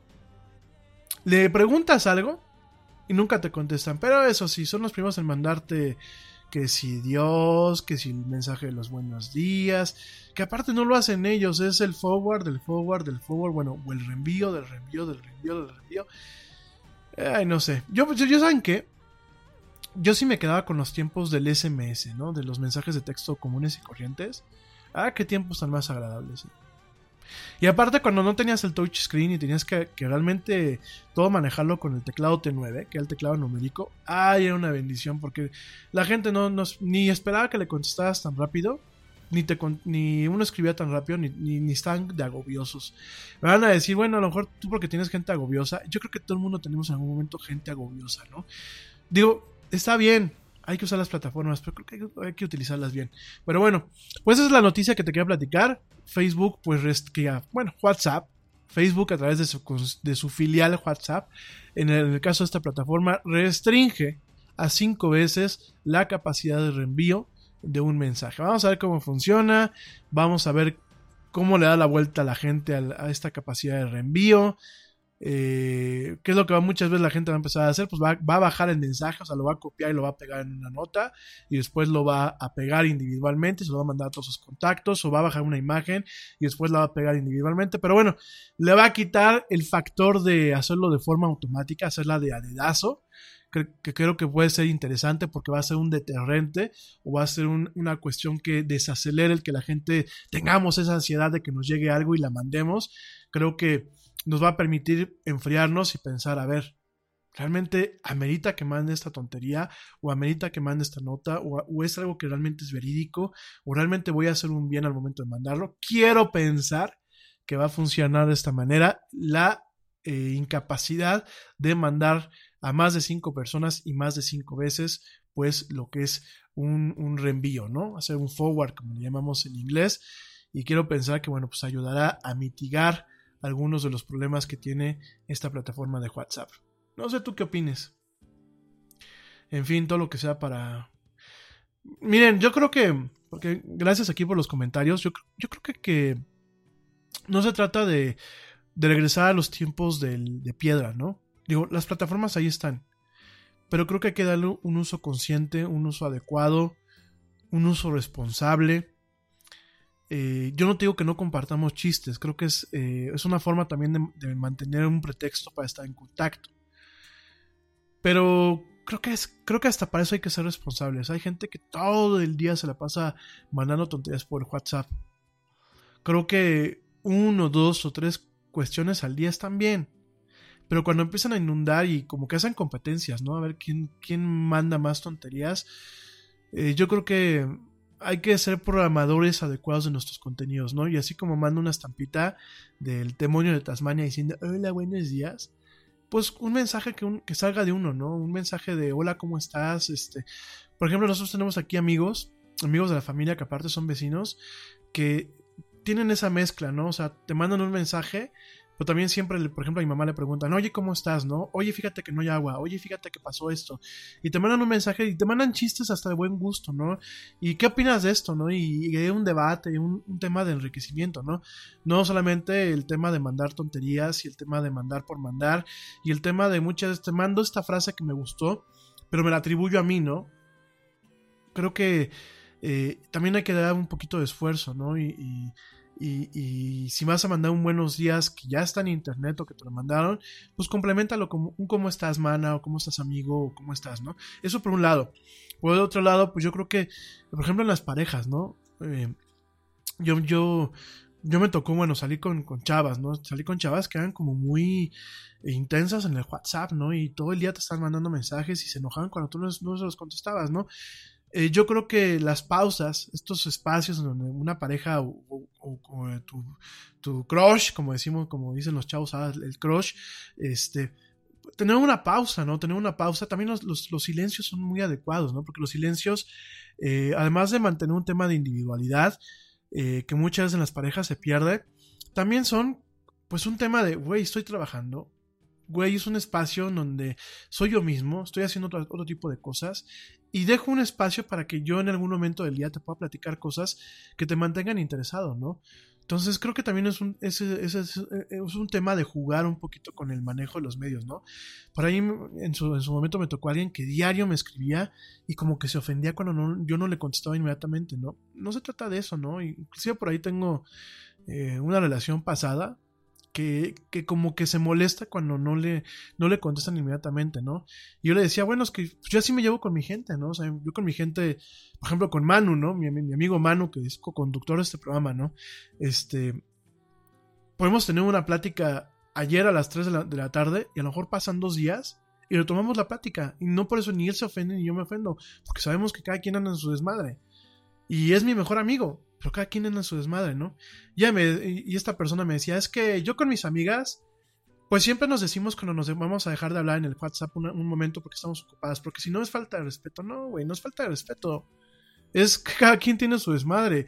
Y si a lo mejor tú empezaste a platicar en un momento antes de entrar a una cita de trabajo, antes de entrar al médico, antes de entrar al banco y, y ya, te, ya tuviste que entrar y no le dijiste aguántame, pues tampoco pasa nada, ¿no? Yo creo que si hay una confianza, si hay un tema de respeto, si hay un tema de comprensión y no andar de intensos, pues no pasa nada, la gente te deja de contestar. También en como alguien me decía hace unos ayeres, ¿no? Un día, me acuerdo mucho. Oye, es que te estoy mandando y mandando mensajes. Pues sí, ¿y por qué no me contestas? "Pues Porque estoy en el baño. Ay, yo me meto con el teléfono al baño y estoy ahí con el teléfono. También contesto cuando me mandan mensajes. Bueno, güey, como siempre lo he dicho en este programa, también a veces se vale querer cagar a gusto, ¿no? O sea, perdónenme la palabra. Pero si tú estás en el baño leyendo chistes o viendo, viendo YouTube o sencillamente siendo tú mismo en el baño, pues también se vale agarrar y no quererle contestar a la gente, ¿no? Digo, o sea, entonces yo creo que hay que darle un buen uso, ¿no? Para no, no caer en redundancias ni que ni caer en tema de incisividad. Yo sé que son temas que van a decir, son, son temas como como dogmáticos del Yeti, ¿no? Que cada vez que los toca como que se clava mucho en la textura. Me clavo porque son herramientas que son padrísimas, que pueden ser utilizadas de formas muy adecuadas. Y por ejemplo, lo hemos hecho que un servidor y varias personas más, por el mal uso que en ocasiones se les dan, pues bueno, generen, generen una molestia, se tejisverse realmente el uso adecuado de este tipo de plataformas. Ya vimos lo que pasó con los linchamientos, que yo se los decía, ¿no? Yo les decía, oigan, está pasando esto en India, el año pasado, está pasando esto en India, está pasando esto en India, tengan cuidado, tengan cuidado, y chin, pasa en México, ¿no? Ay, pero bueno. Y sobre todo un tema de seguridad, ¿eh? Sigue habiendo gente, y yo una vez lo digo para. Y son gente que sé que me escucha. Tienen algún evento, por ejemplo, van a hacer el día del Super Bowl, en el, domingo del Super Bowl, van a hacer una comida en su casa, ¿no? Y está padre, ¿no? También se vale, digo, a mí en mi casa me enseñaron que si yo hago algo en mi casa, invito. Y invito en todo el sentido de la palabra. Yo cuando invito a alguien, no pido ni que salga de traje, ni cooperacha, ni nada. Pero fu- fue la forma en la que a mí me educaron en mi casa, ¿no? Y es una forma en la que eh, el protocolo, no solamente mis papás, ¿no? Mis abuelos, ciertos tíos y eso, pues cuando te decían te invito a mi casa, es te invito en todo el sentido de la palabra, ¿no? No sé si es malo, no sé si es bueno, pero bueno, eran los protocolos y el tema como se manejaba y tengo muchos contactos y mucha, muchos amigos que cuando te dicen te invito, es así, ¿no? Sin embargo, bueno, yo, yo, yo estoy consciente que lo moderno, pues es el tema del traje, ¿no? De ir de traje como decimos aquí en México, ¿no? Te traje esto, o traje esto otro, o bien un tema de, de apoyo, ¿no? De cooperacha, ¿no? De, de cooperación. ¿Y qué pasa? Bueno, voy a hacer la comida, ¿no? Me depositan.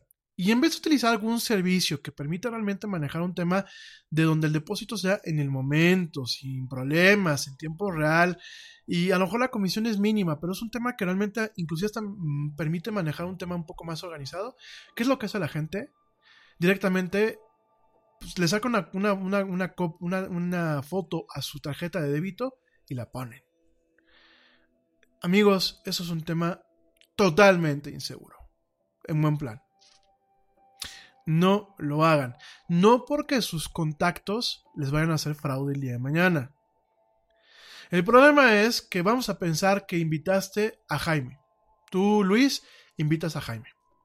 Jaime te tiene en su WhatsApp. Entonces, cuando mandas el mensaje y mandas la foto, Jaime cometió el error de tener su WhatsApp eh, eh, que ponga de forma automática, ponga las fotos y todo lo que se le manda, lo ponga en la memoria principal de imágenes de su teléfono.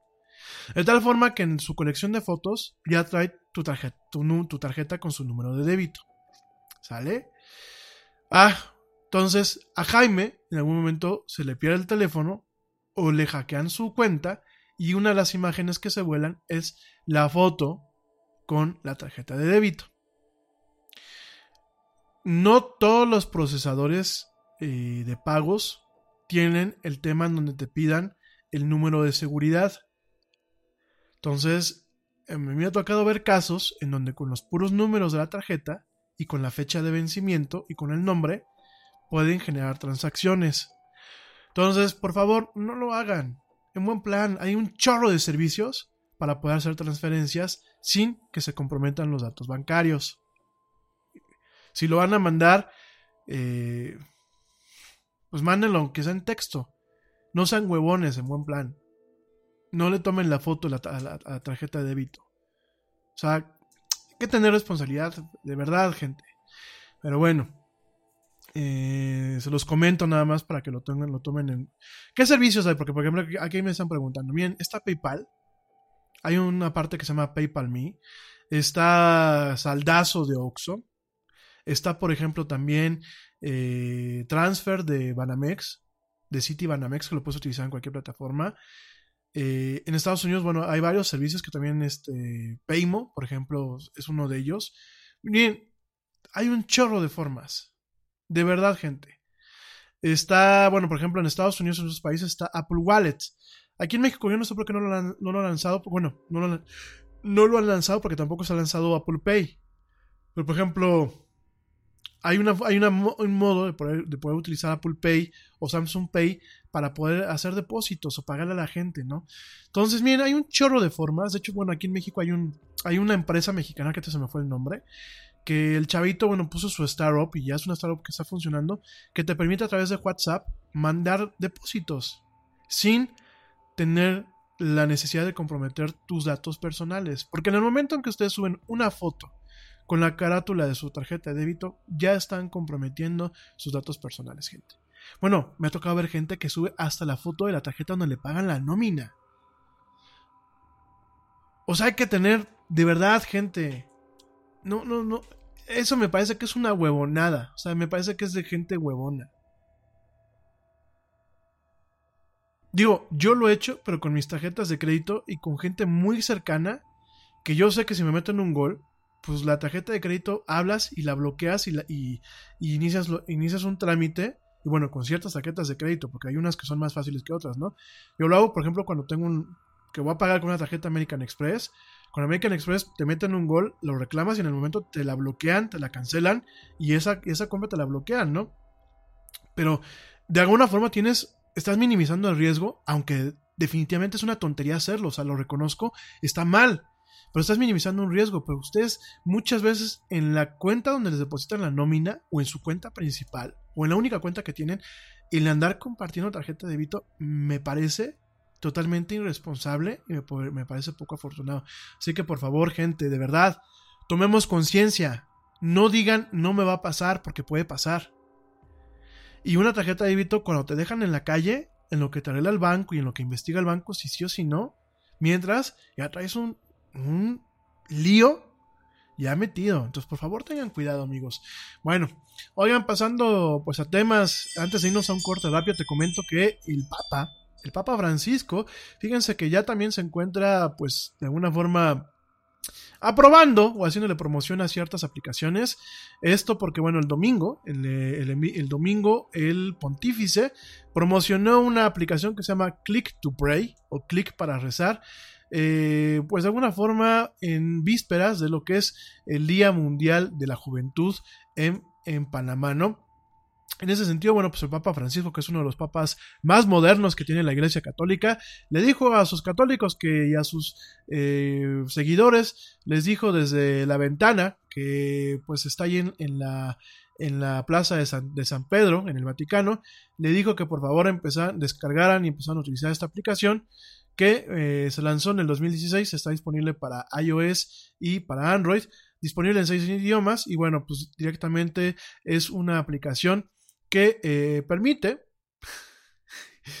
permite compartirle a la gente a la gente, a tus contactos, por ejemplo en Facebook, les permiten compartir que están rezando en cualquier momento y qué es lo que están rezando, además de permitirles escribir oraciones para bodas, celebraciones, enfermedades, etcétera, y bueno, directamente la gente puede darle un clic para eh, rezar o dejar un mensaje, ¿no? O sea, realmente son aplicaciones que, además de todo, sirven para generar estas famosas cadenas de oración que organizan en ciertos grupos en Facebook y en WhatsApp. Bien, no contaminen ni los grupos de WhatsApp ni los, ni los grupos de Facebook.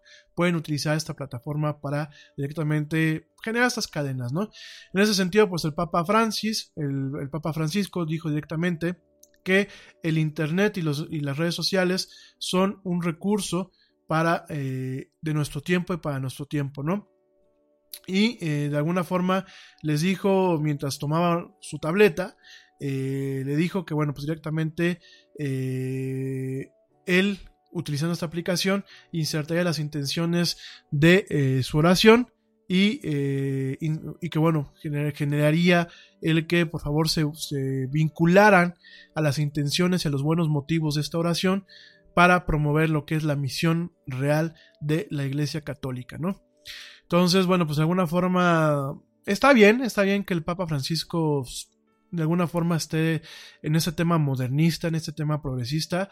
Yo, más allá de que no comparto el culto católico, ni, bueno, prácticamente no comparto ningún culto, pero bueno, ese es otro tema y es para otro tipo de programas.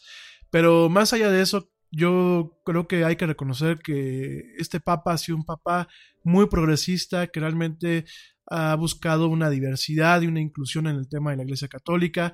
Creo que está buscando eh, extraer lo mejor de la esencia de este culto. Eh, está teniendo puentes, eh, habla un lenguaje de humildad, un lenguaje creo que yo muy honesto. Y la verdad creo que ha sido un buen líder, creo que eh, sus raíces eh, franciscanas y, las raíces de él, eh, de su persona, pues creo que le han dado una, nueva vista y una nueva cara a la Iglesia Católica. Ojalá que siga dando frutos, ojalá que siga haciendo este trabajo entrañable y que, bueno, pues de alguna forma siga poniendo en, buen, en buena luz, en buena lid, lo que es la imagen de esta organización que como muchas organizaciones espirituales en este mundo que nos toca, bueno, pues ha sufrido los embates de personas que le han dado un mal uso, han abusado y bueno, han cometido eh, crímenes, delitos y actos eh, pues de lesa humanidad en nombre de estas instituciones, ¿no? Bien por el Papa Francisco, bien por dirigirse a la humanidad, bueno, a sus seguidores y a la juventud con estos mensajes de modernidad y de posmodernidad, y bien por, de alguna forma, pues, eh, aprovechar eh, los recursos tecnológicos para transmitir un mensaje positivo en un canal adecuado.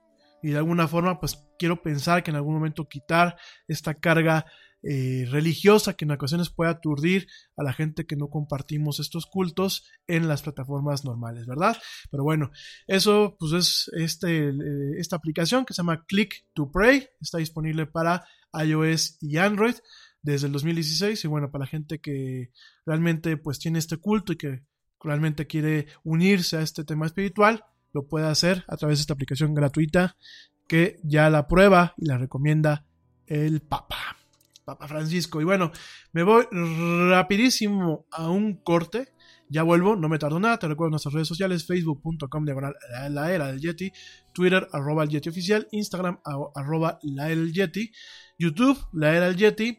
Y si quieres platicar con nosotros, lo puedes hacer a través del chat de eh, Spreaker, de la plataforma donde estamos transmitiendo en vivo, o bien lo puedes hacer a través directamente de la plataforma Discord, en donde ya tenemos un servidor, donde bueno, estamos haciendo comunidad para ti y para todo el mundo que forma parte de esto que es la era del Yeti. No me tardo nada, ya vuelvo. Soy Ramil Baiza, no me tardo nadita y estás escuchando esto que es la era del Yeti. No tardo.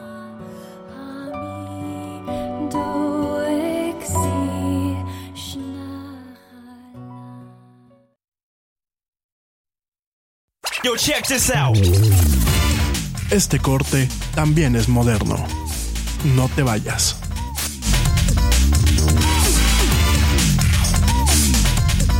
Hey, we get it. You don't want to be hearing a progressive commercial right now, so let us tell you something you do want to hear.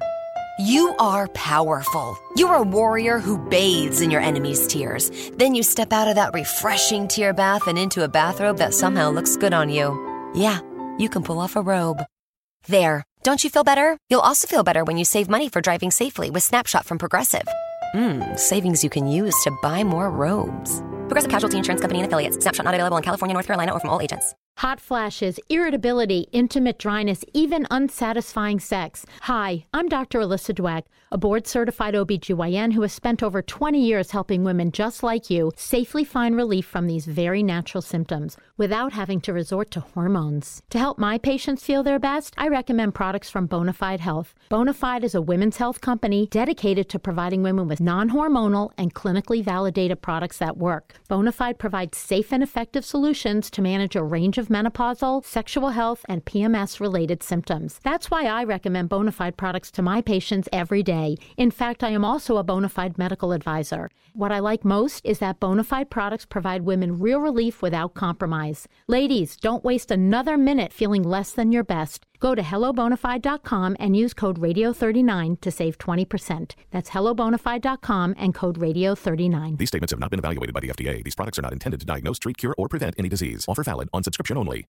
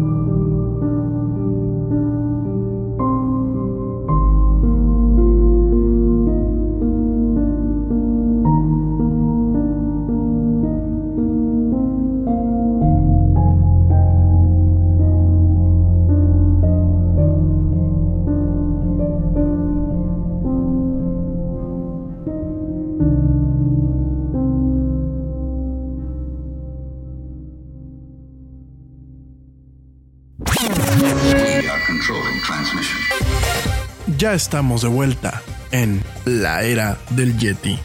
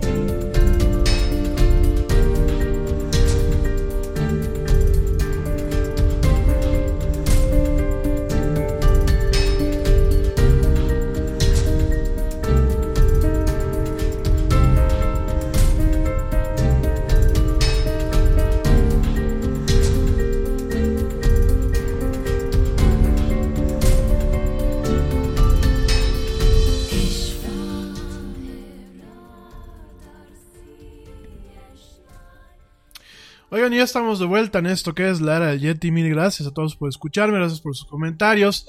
Eh, voy a mandar saludos hoy, mañana los mando. No, no es mala onda, lo que pasa es que, bueno, ya traigo aquí la agenda un poco apretada. Y luego me, me entretengo saludándolos y se nos van 20 minutos aquí contestando preguntas y eso. Igual ya los estoy eh, contestando algunas cuestiones directamente a través del, del chat. Entonces, nada más, este, pues como siempre, mil gracias y, bueno, tengan un poquito de paciencia. Oigan, eh, rápidamente también déjenme les digo, eh, bueno, para la gente que apenas me está escuchando, me preguntan que por qué no hubo eh, live streaming. Les digo que bueno, estamos viendo aquí un tema de realmente tener, pues, todo en orden. Estamos viendo si el live streaming siempre va a ser por Facebook o directamente utilizamos lo que es este YouTube. Yo creo que al final a lo mejor lo hacemos por YouTube o lo hacemos inclusive hasta a través por Twitch eh, y lo compartimos ya en su momento por Facebook. La verdad es que mm, tuvimos por ahí un par de cuestiones técnicas que no nos gustaron, entonces estamos evaluando. Probablemente ni hoy ni mañana lo hagamos, pero bueno, probablemente ya a partir del miércoles retomemos. Eh, gracias, gracias a todos por, por- por preguntar. No, todo bien, todo bien. ¿eh? Oigan, pues rápidamente, eh, déjame te comento que Facebook está lanzando una característica para poder hacer peticiones. Es decir, Facebook ya quiere hacerle la competencia directamente a change.org. Miren, el tema con Facebook ahorita es que eh, lleva prácticamente eh, casi 5 años en donde ha ido perdiendo usuarios, ¿no? Eh, hoy por hoy sigue perdiendo usuarios. Los usuarios más jóvenes directamente, pues eh, la mayoría están más clavados en Instagram, inclusive un- una temporada pues están más clavados en Snapchat, pero bueno, ahorita realmente lo que pica en ese sentido para, las- para la juventud es Instagram como tal, algunos tantos pues Twitter, de hecho Facebook se volvió una, una- una red social más que nada para chavos rucos y para gente un poquito ya más, más grande, así como un servidor, bueno yo no soy tan grande, pero bueno, igual para un servidor. eh, gente pues más o menos de, de 25 años para arriba. Ya los más más chavos ya ni siquiera se pasan por ahí. Entonces está, nos está tocando ver esto. Eso por un lado. Por otro lado, pues hay gente que va abandonando el barco. Porque ya Facebook, pues todo el mal manejo que le ha dado a la información. Todo el tema de los efectos que están erosionando de alguna forma las democracias modernas a nivel mundial, el mal manejo de la información, este tema de Mark Zuckerberg, que bueno, pues no sabemos a veces qué pasaba por la cabeza de este cuate tan brillante, pero me queda claro que así como es genio, hay cosas que realmente lo mantienen alejado de lo que es el sentido común, tanto a él como a Shelly Sandberg, porque Shelly Sandberg es la, digamos así, la segunda al mando de, de Facebook y aunque siempre dice que hay cosas pendientes, pues realmente no se pone las pilas. Yo creo que es una mujer muy talentosa, pero creo que hay muchas cosas que podrían compatibilizar el negocio con eh, ciertas ventajas para el usuario y no lo están haciendo, ¿no? Entonces, miren, como sea, al final del día, eh, la gente está yendo de Facebook y eh, Facebook, pues de alguna forma está buscando la forma de mantenerlos, ¿no? De evitar que siga habiendo esta esta, este éxodo, ¿no? Entonces está creando pues algo que se llama Community Actions, así se le conoce esta característica. De hecho, bueno, pues mañana, eh, el día de mañana se lanza, no, el día de hoy, perdón, se lanzó y eh, directamente, bueno, pues esto le va a permitir a los usuarios eh, avisarles a sus oficiales locales o a sus autoridades locales de acciones que ellos les gustaría que pasaran, ¿no? En ese sentido, bueno, pues es como tal, es como tipo Change.org, en donde directamente eh, se puede crear una, una petición, etiquetar a eh, representantes políticos u organizaciones relevantes eh, y directamente solicitar que la gente soporte su causa, ¿no? O respalde su causa. En ese sentido, bueno, pues los que van a, apoyar esas causas se les le permitirá discutir el tema directamente con otras personas que las apoyen directamente en, una página y también podrán crear eventos y eh, métodos de recaudación de fondos, ¿no? Eh, totalmente, totalmente, pues eh, de alguna forma están compitiendo con Change.org. Es una forma de acaparar un, cacho del mercado que tiene Change.org, porque aunque tú no lo creas, Change.org pues es una empresa que sí hace dinero. De hecho, bueno, creo que todos los que en algún momento pendejamente hemos firmado una, una petición aquí en México. Eh, al, poco tiempo nos están spameando y pidiéndonos dinero, aparte con mensajes que sí funcionan porque te los mandan personalizados, pero al final del día llega un momento en que se vuelven molestos. Eh, al final, pues bueno, es un negocio y necesitan obtener algo que les permita mantener todos los sistemas, mantener sueldos. Yo entiendo, ¿no? Pero a veces se vuelve un tema molesto, sobre todo cuando realmente las peticiones en Change.org pues no funcionan. O sea, no, es, no son un tema que realmente sean un tipo de democracia participativa en donde exista un, binding o una atadura legal en donde, bueno, pues la gente se va obligada, eh, principalmente los políticos y las autoridades, pues se vean obligadas a cumplir con lo que la gente les está requiriendo, ¿no? Entonces, bueno, pues directamente... Eh, eh, Facebook pues quiere tener una tajadita de este mercado. Quiero obviamente aprovechar para que la gente no se salga, para que la gente siga abriendo cuentas, para que la gente no se vaya. Me parece que bueno, pues es entendible. Pero eh, pues es al final del día lo que... Eh, más de lo mismo, ¿no? O sea, Facebook no busca revolucionar, busca adaptar cosas que ya hay. Digo, ya lo vimos, por ejemplo, con Facebook Match, este servicio de ligue que platicamos la semana pasada, que ya está disponible en Colombia. Eh, lo vimos con la parte de ventas, que es como una especie de eBay, pero más engorroso y con menos, con menos seguridad. Eh, recientemente pues acaba de sacar un servicio que se llama LOL, que LOL pues es un tema para generar memes y compartir memes eh, directamente. Eh, es como una plataforma para que los millennials no se vayan. Es una aplicación que te permite compartir, hacer tus memes, como lo que es Image Flip y como todas las aplicaciones y servicios que ya hay afuera. Eh, o bueno, por ejemplo, como Tenor, que pues es la parte de, de repositorio de GIFs de Google.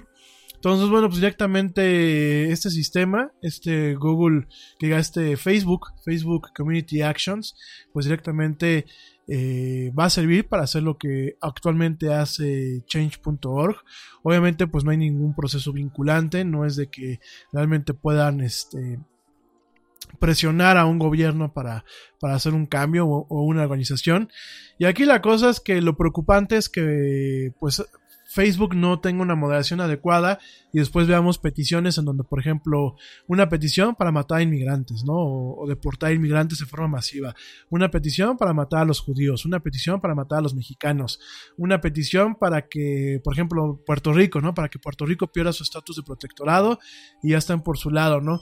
Entonces, digo, ¿por qué? Porque pues es con lo que capitaliza Facebook, ¿no? Y por ejemplo, si va a permitir tener este tema de recaudación de fondos para este tipo de causas, pues no dudes que para quedarse con su tajadita Facebook, pues permita tener una recaudación de fondos para comprar armas y salir a matar perros, ¿no? Porque aunque suene, absurdo y van a decir, ay, Yeti está haciendo borde, pues no, no estoy haciendo borde. Ya vimos que Facebook es capaz de eso y más con tal de, pues tener una tajada de dinero, ¿no? Entonces, pues vamos a ver cómo funciona este tema.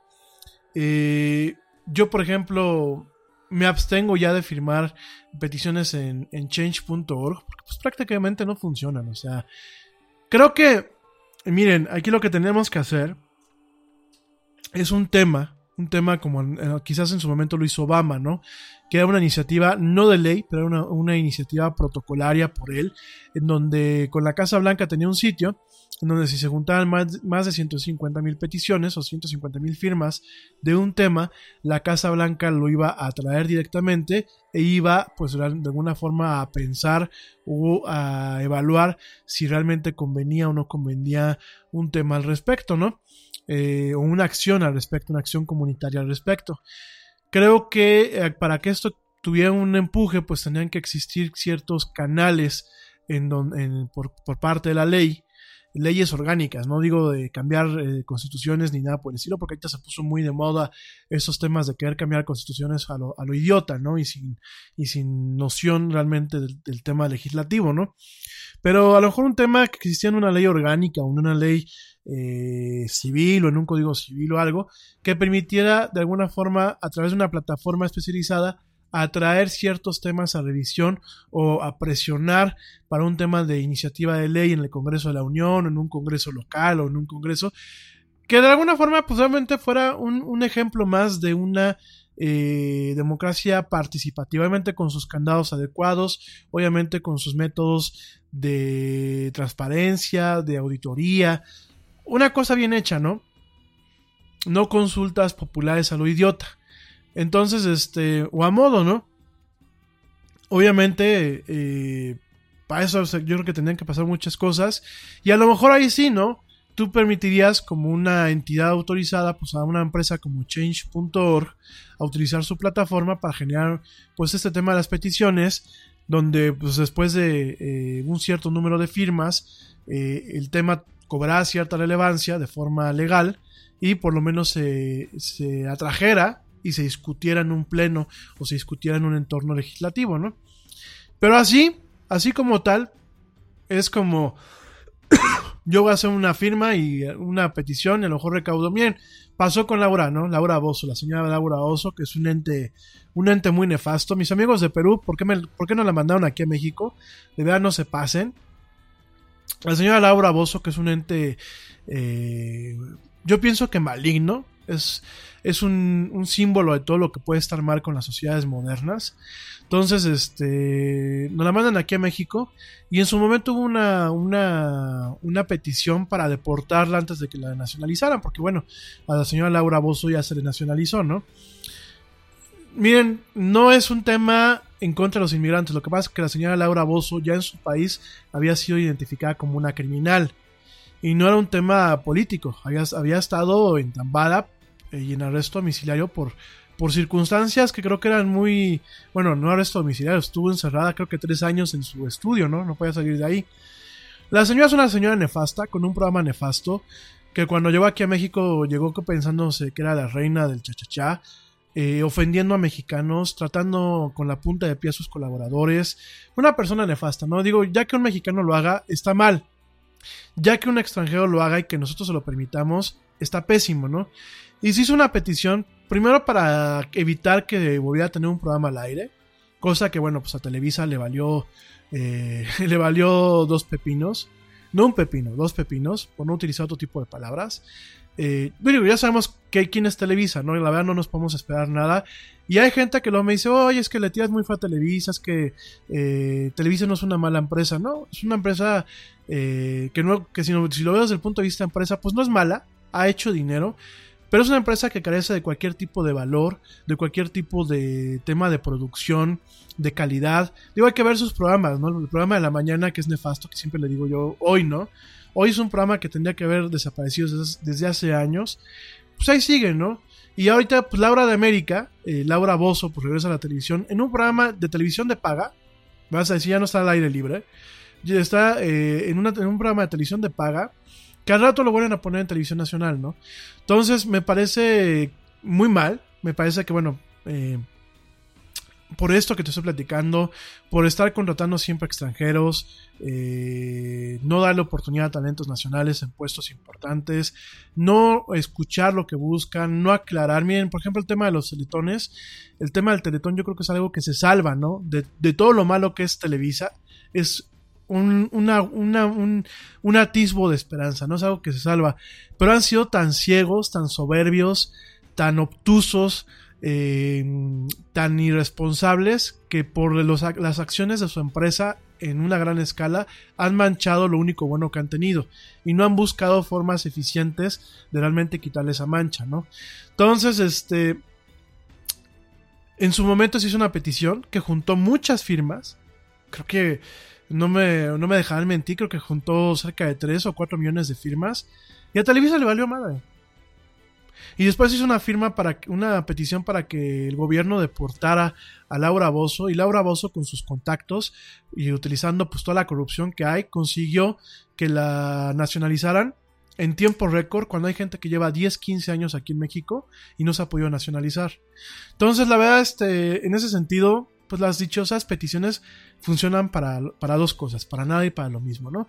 Sí hacen ruido y, y bajo algunos contextos hacen que la autoridad voltee, pero ni es toda la autoridad, ni son todas las organiza- organizaciones, y la verdad es una pérdida de tiempo, y pues nada es para ver que te estén pidiendo lana, digo, no sé, no sé, yo, yo, yo la verdad paso. Eh, creo que eh, Facebook, pues, es este más de lo mismo. Dice mi mamá que le para a Televisa. No, no lo va a parar. Es que, a ver, mami, yo sé que hay que defender ciertas cosas. Y lo, estoy, lo dije. Creo que el tema del Teletón fue bueno. Pero hasta ahí, Televisa es una empresa que está podrida hasta sus, orígenes, ¿no? Y además, pues ya ni siquiera podemos decir que son paisanos los, que- los que la están mal dirigiendo. Te recuerdo y le recuerdo al público que me escucha que son los tres ejecutivos de Televisa, las tres cabezas eh, más poderosas de, Televisa, son gente que son extranjeros. Digo, que no existe eh, mexicanos con la capacidad de dirigir una empresa con eh, tomar decisiones importantes. Somos tan idiotas. Fíjense, es como la VM. Digo, aprovecho, ¿no? Ya me voy a ir, ¿no? La VM aquí en México es muy cagada, ¿no? La Universidad del Valle de México es, es, es el colmo de la ridiculez. Eh, tiene rectores y ejecutivos que no son de la VM, son del Tec de Monterrey. De hecho, el rector aquí en Querétaro era del Tec de Monterrey, no era de la Universidad del Valle de México. Y el directivo de, de- la Universidad del Valle de México, la cabeza principal para todo México, o sea, porque acuérdense que ya la UVM pertenece a una red de universidades a nivel mundial y bueno, ya pertenece a una empresa que se llama Laureate allá en Estados Unidos. La cabeza no era mexicana, era un alemán. O sea, yo entiendo, ¿no? Y, a veces uno dice, qué padre, ¿no? Un alemán, los alemanes son muy organizados, etc, etc, etc, ¿no? Pero entonces, ellos no confían en el producto que están manejando. Porque en el momento que tú no le das puestos importantes a egresados de tu carrera, de tus universidades, estás reconociendo que lo que vendes es una porquería, que no confías en tus egresados y que por lo mismo no pueden tener eh, puestos de alto nivel dentro de la estructura empresarial de la, de la universidad, ¿no? Tal cual, ¿no? Y uno puede decir que padre, ¿no? Pero entonces, ¿qué? En México somos idiotas todos y necesitamos que un alemán venga a dirigirnos porque no hay ningún mexicano con talento para dirigir la empresa, ¿no? Lo mismo es con, eh, eh, eh, con ¿cómo se llama? Con Televisa. Creo que los tres que están ahí son colombianos. Yo no tengo ningún problema con los colombianos, ¿eh? Ya saben que yo adoro Colombia. De hecho, espero este año poderme dar una vuelta por allá y saludar a mi gente allá en Colombia. Es un país hermoso y llevo varios programas diciendo que creo que han estado tomando buenas decisiones eh, en torno a su país. no es un ataque contra ustedes. Lo mismo sea si fueran cubanos o si fueran gringos o si fuera, fuese quien fuese. O sea, una empresa mexicana no puede tener ejecutivos mexicanos. Digo, oigan, yo no sé ustedes, pero no sé si les, les, les, les, hará gracia que entonces eh, los directivos de Caracol o de R, R, RT, RTC, radio y televisión de, Colombia, pues fueran mexicanos, ¿no? Van a decir, oye, güey, pues, digo aparte porque hay un tema cultural, ¿no? Que sabe un colombiano, que aparte ni siquiera es colombiano, o sea, es colombiano, pero vivió toda su vida en Miami, ¿no? ¿Qué sabe un colombiano que vivió toda su vida en Miami de la cultura mexicana? ¿Qué sabe que puede buscar el, el, mexicano del siglo XXI? ¿Qué puede buscar en un contenido de televisión? Digo, porque no es lo mismo el, mexicano que está allá en Estados Unidos, el mexicano pocho que está viviendo allá en Estados Unidos, y pocho no lo digo en mal plan, ¿eh? Lo digo pues, porque a veces así es el tema, ¿no? No, no, no lo estoy manejando como un, como un tema ofensivo el paisano que se fue, que a lo mejor ya ni siquiera, que es mexicano no solamente por, la, por las raíces, ya ni siquiera es mexicano porque haya nacido aquí, ¿no? ¿Qué va a saber de las necesidades de la cultura mexicana aquí en México? No es un tema mala onda. Me dicen por aquí que estoy repitiendo el programa de hace un año. No, lo que pasa es que son temas que siempre hay. Y, y nadie los dice, amigos. Entonces, pues por lo menos los tengo que decir yo de vez en cuando para que no se nos olvide y ver la realidad como lo que es. Entonces, bueno, pero todo eso salió porque Facebook, y es la nota con la que me despido, Facebook, pues directamente quiere hacerle la competencia a Change.org con una eh, funcionalidad para hacer peticiones. Ahora sí que si quieren hacer una petición para que me calle, la pueden hacer directamente a través de esa plataforma. Igual no le voy a hacer caso, pero bueno, pues ya ahí la tenemos. Oigan, pues ya me voy se nos quedan pendiente el tema de qué es Tor. Mañana les voy a explicar con calma qué es Tor. Eh, mañana vamos a platicar también de cuestiones también de, pues, de seguridad en general. Yo sé que desde la semana pasada lo estamos platicando, pero bueno, hay que hacer un poco de antesala y hay que en ocasiones pues eh, dirigir, dirigir este y dividir el, espacio entre diferentes temas. Ah, déjenme les doy una buena noticia antes de irme del, del aire.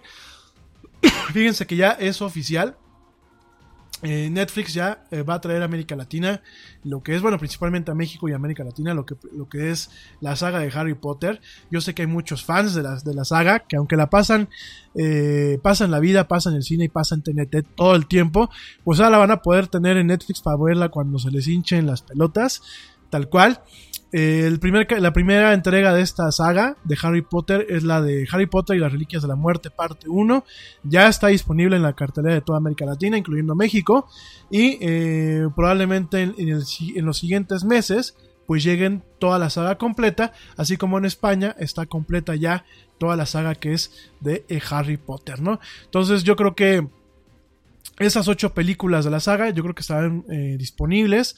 Eh, en el primer cuatrimestre de este año, quiero pensar, eh, en base a algunos rumores que por ahí me dicen, pero bueno, ya directamente la tenemos, el primer, la primera entrega, que es Harry Potter y las Reliquias de la Muerte, parte 1, ya está disponible eh, para la gente que le encanta Harry Potter, ya está disponible en Netflix y esperemos que pronto pues esté disponible a nivel completo, a nivel de América Latina, ¿no? Eh, mañana vamos a platicar un poquito de las cazafantasmas, de la, de la última entrega que viene. Vamos a platicar de algunas cuestiones de Netflix allá en, en, la India, una nueva vulnerabilidad de Wi-Fi, algunos consejos de seguridad y bueno, rápidamente eh, ya dije una buena, una mala, una mala que me está llegando aquí de última hora y es que bloquean Twitter e Instagram en Venezuela tras una rebelión militar. El gobierno de Venezuela, encabezado por el presidente Nicolás Maduro, ha bloqueado el acceso dentro del territorio de ese país a Twitter e Instagram como una de las medidas oficiales tras una rebelión militar que se registró pues el día de hoy, ¿no? De acuerdo con el sitio NetBlocks, encargado de monitorear la libertad en la red, identificó este lunes restricciones en el acceso de los venezolanos a sus cuentas de Twitter e Instagram. Además, recolectó evidencia técnica de irrupciones en el mayor proveedor de comunicaciones del país, CanTV, CanTV y afectaciones parciales en YouTube.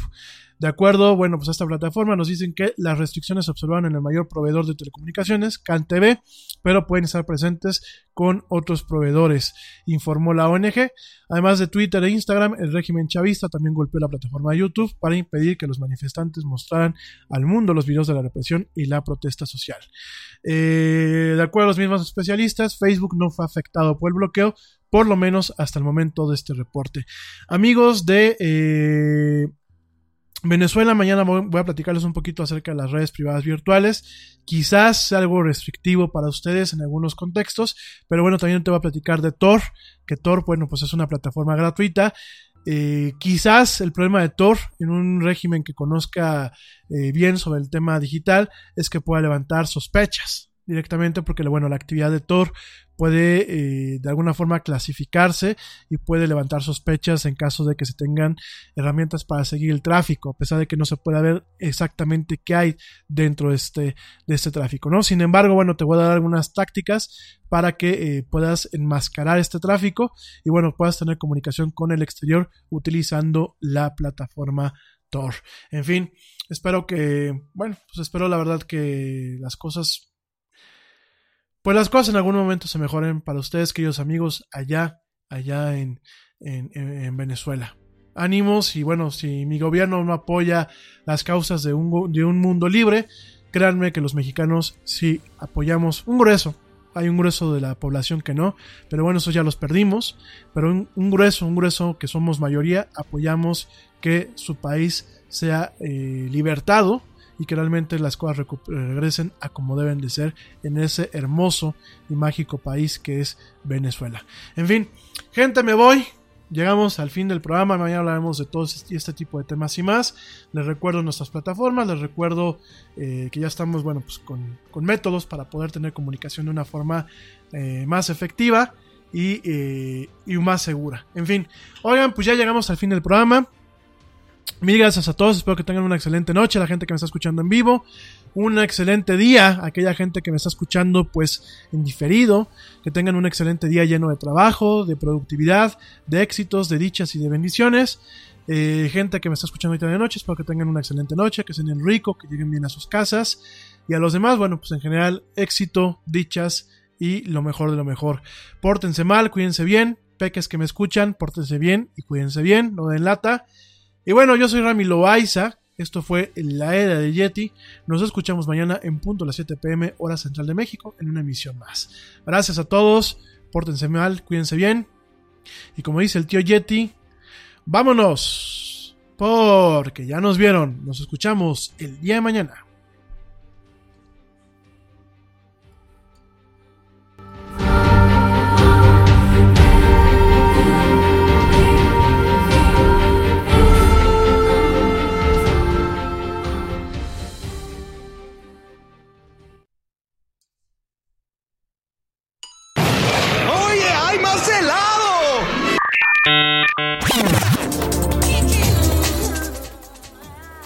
Actualidad no te deje lado.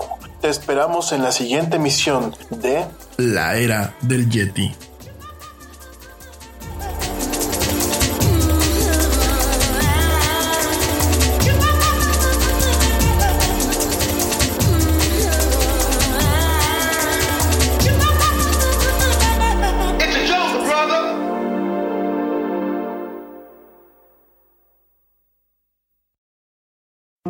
That safe drivers get rewarded with Snapshot from Progressive, so you went online to check it out. But then you saw an ad for a vintage baseball cap, and now you find yourself checking the stats of that team's second baseman in 97, wondering why his stolen base total dropped after his rookie season. Wonder how much his rookie card is worth. Yes, they said it was easy to save money with Snapshot from Progressive, but they forgot about the rest of the internet. Progressive Casualty Insurance Company and affiliates. Snapshot not available in California, North Carolina, or from all agents. Te preocupas por la salud de tu familia y hoy un sistema inmunológico fuerte y una mejor nutrición son más importantes que nunca. Es por eso que los huevos Egglands Best te brindan más a ti y a tu familia. En comparación con los huevos ordinarios, Egglands Best te ofrece 6 veces más vitamina D y 10 veces más vitamina E, además de muchos otros nutrientes importantes, junto con ese delicioso sabor fresco de granja que a ti y tu familia les encanta. No son tiempos ordinarios, entonces, ¿por qué darle a tu familia huevos ordinarios? Solo Egglands Best. Mejor sabor, mejor nutrición, mejores huevos.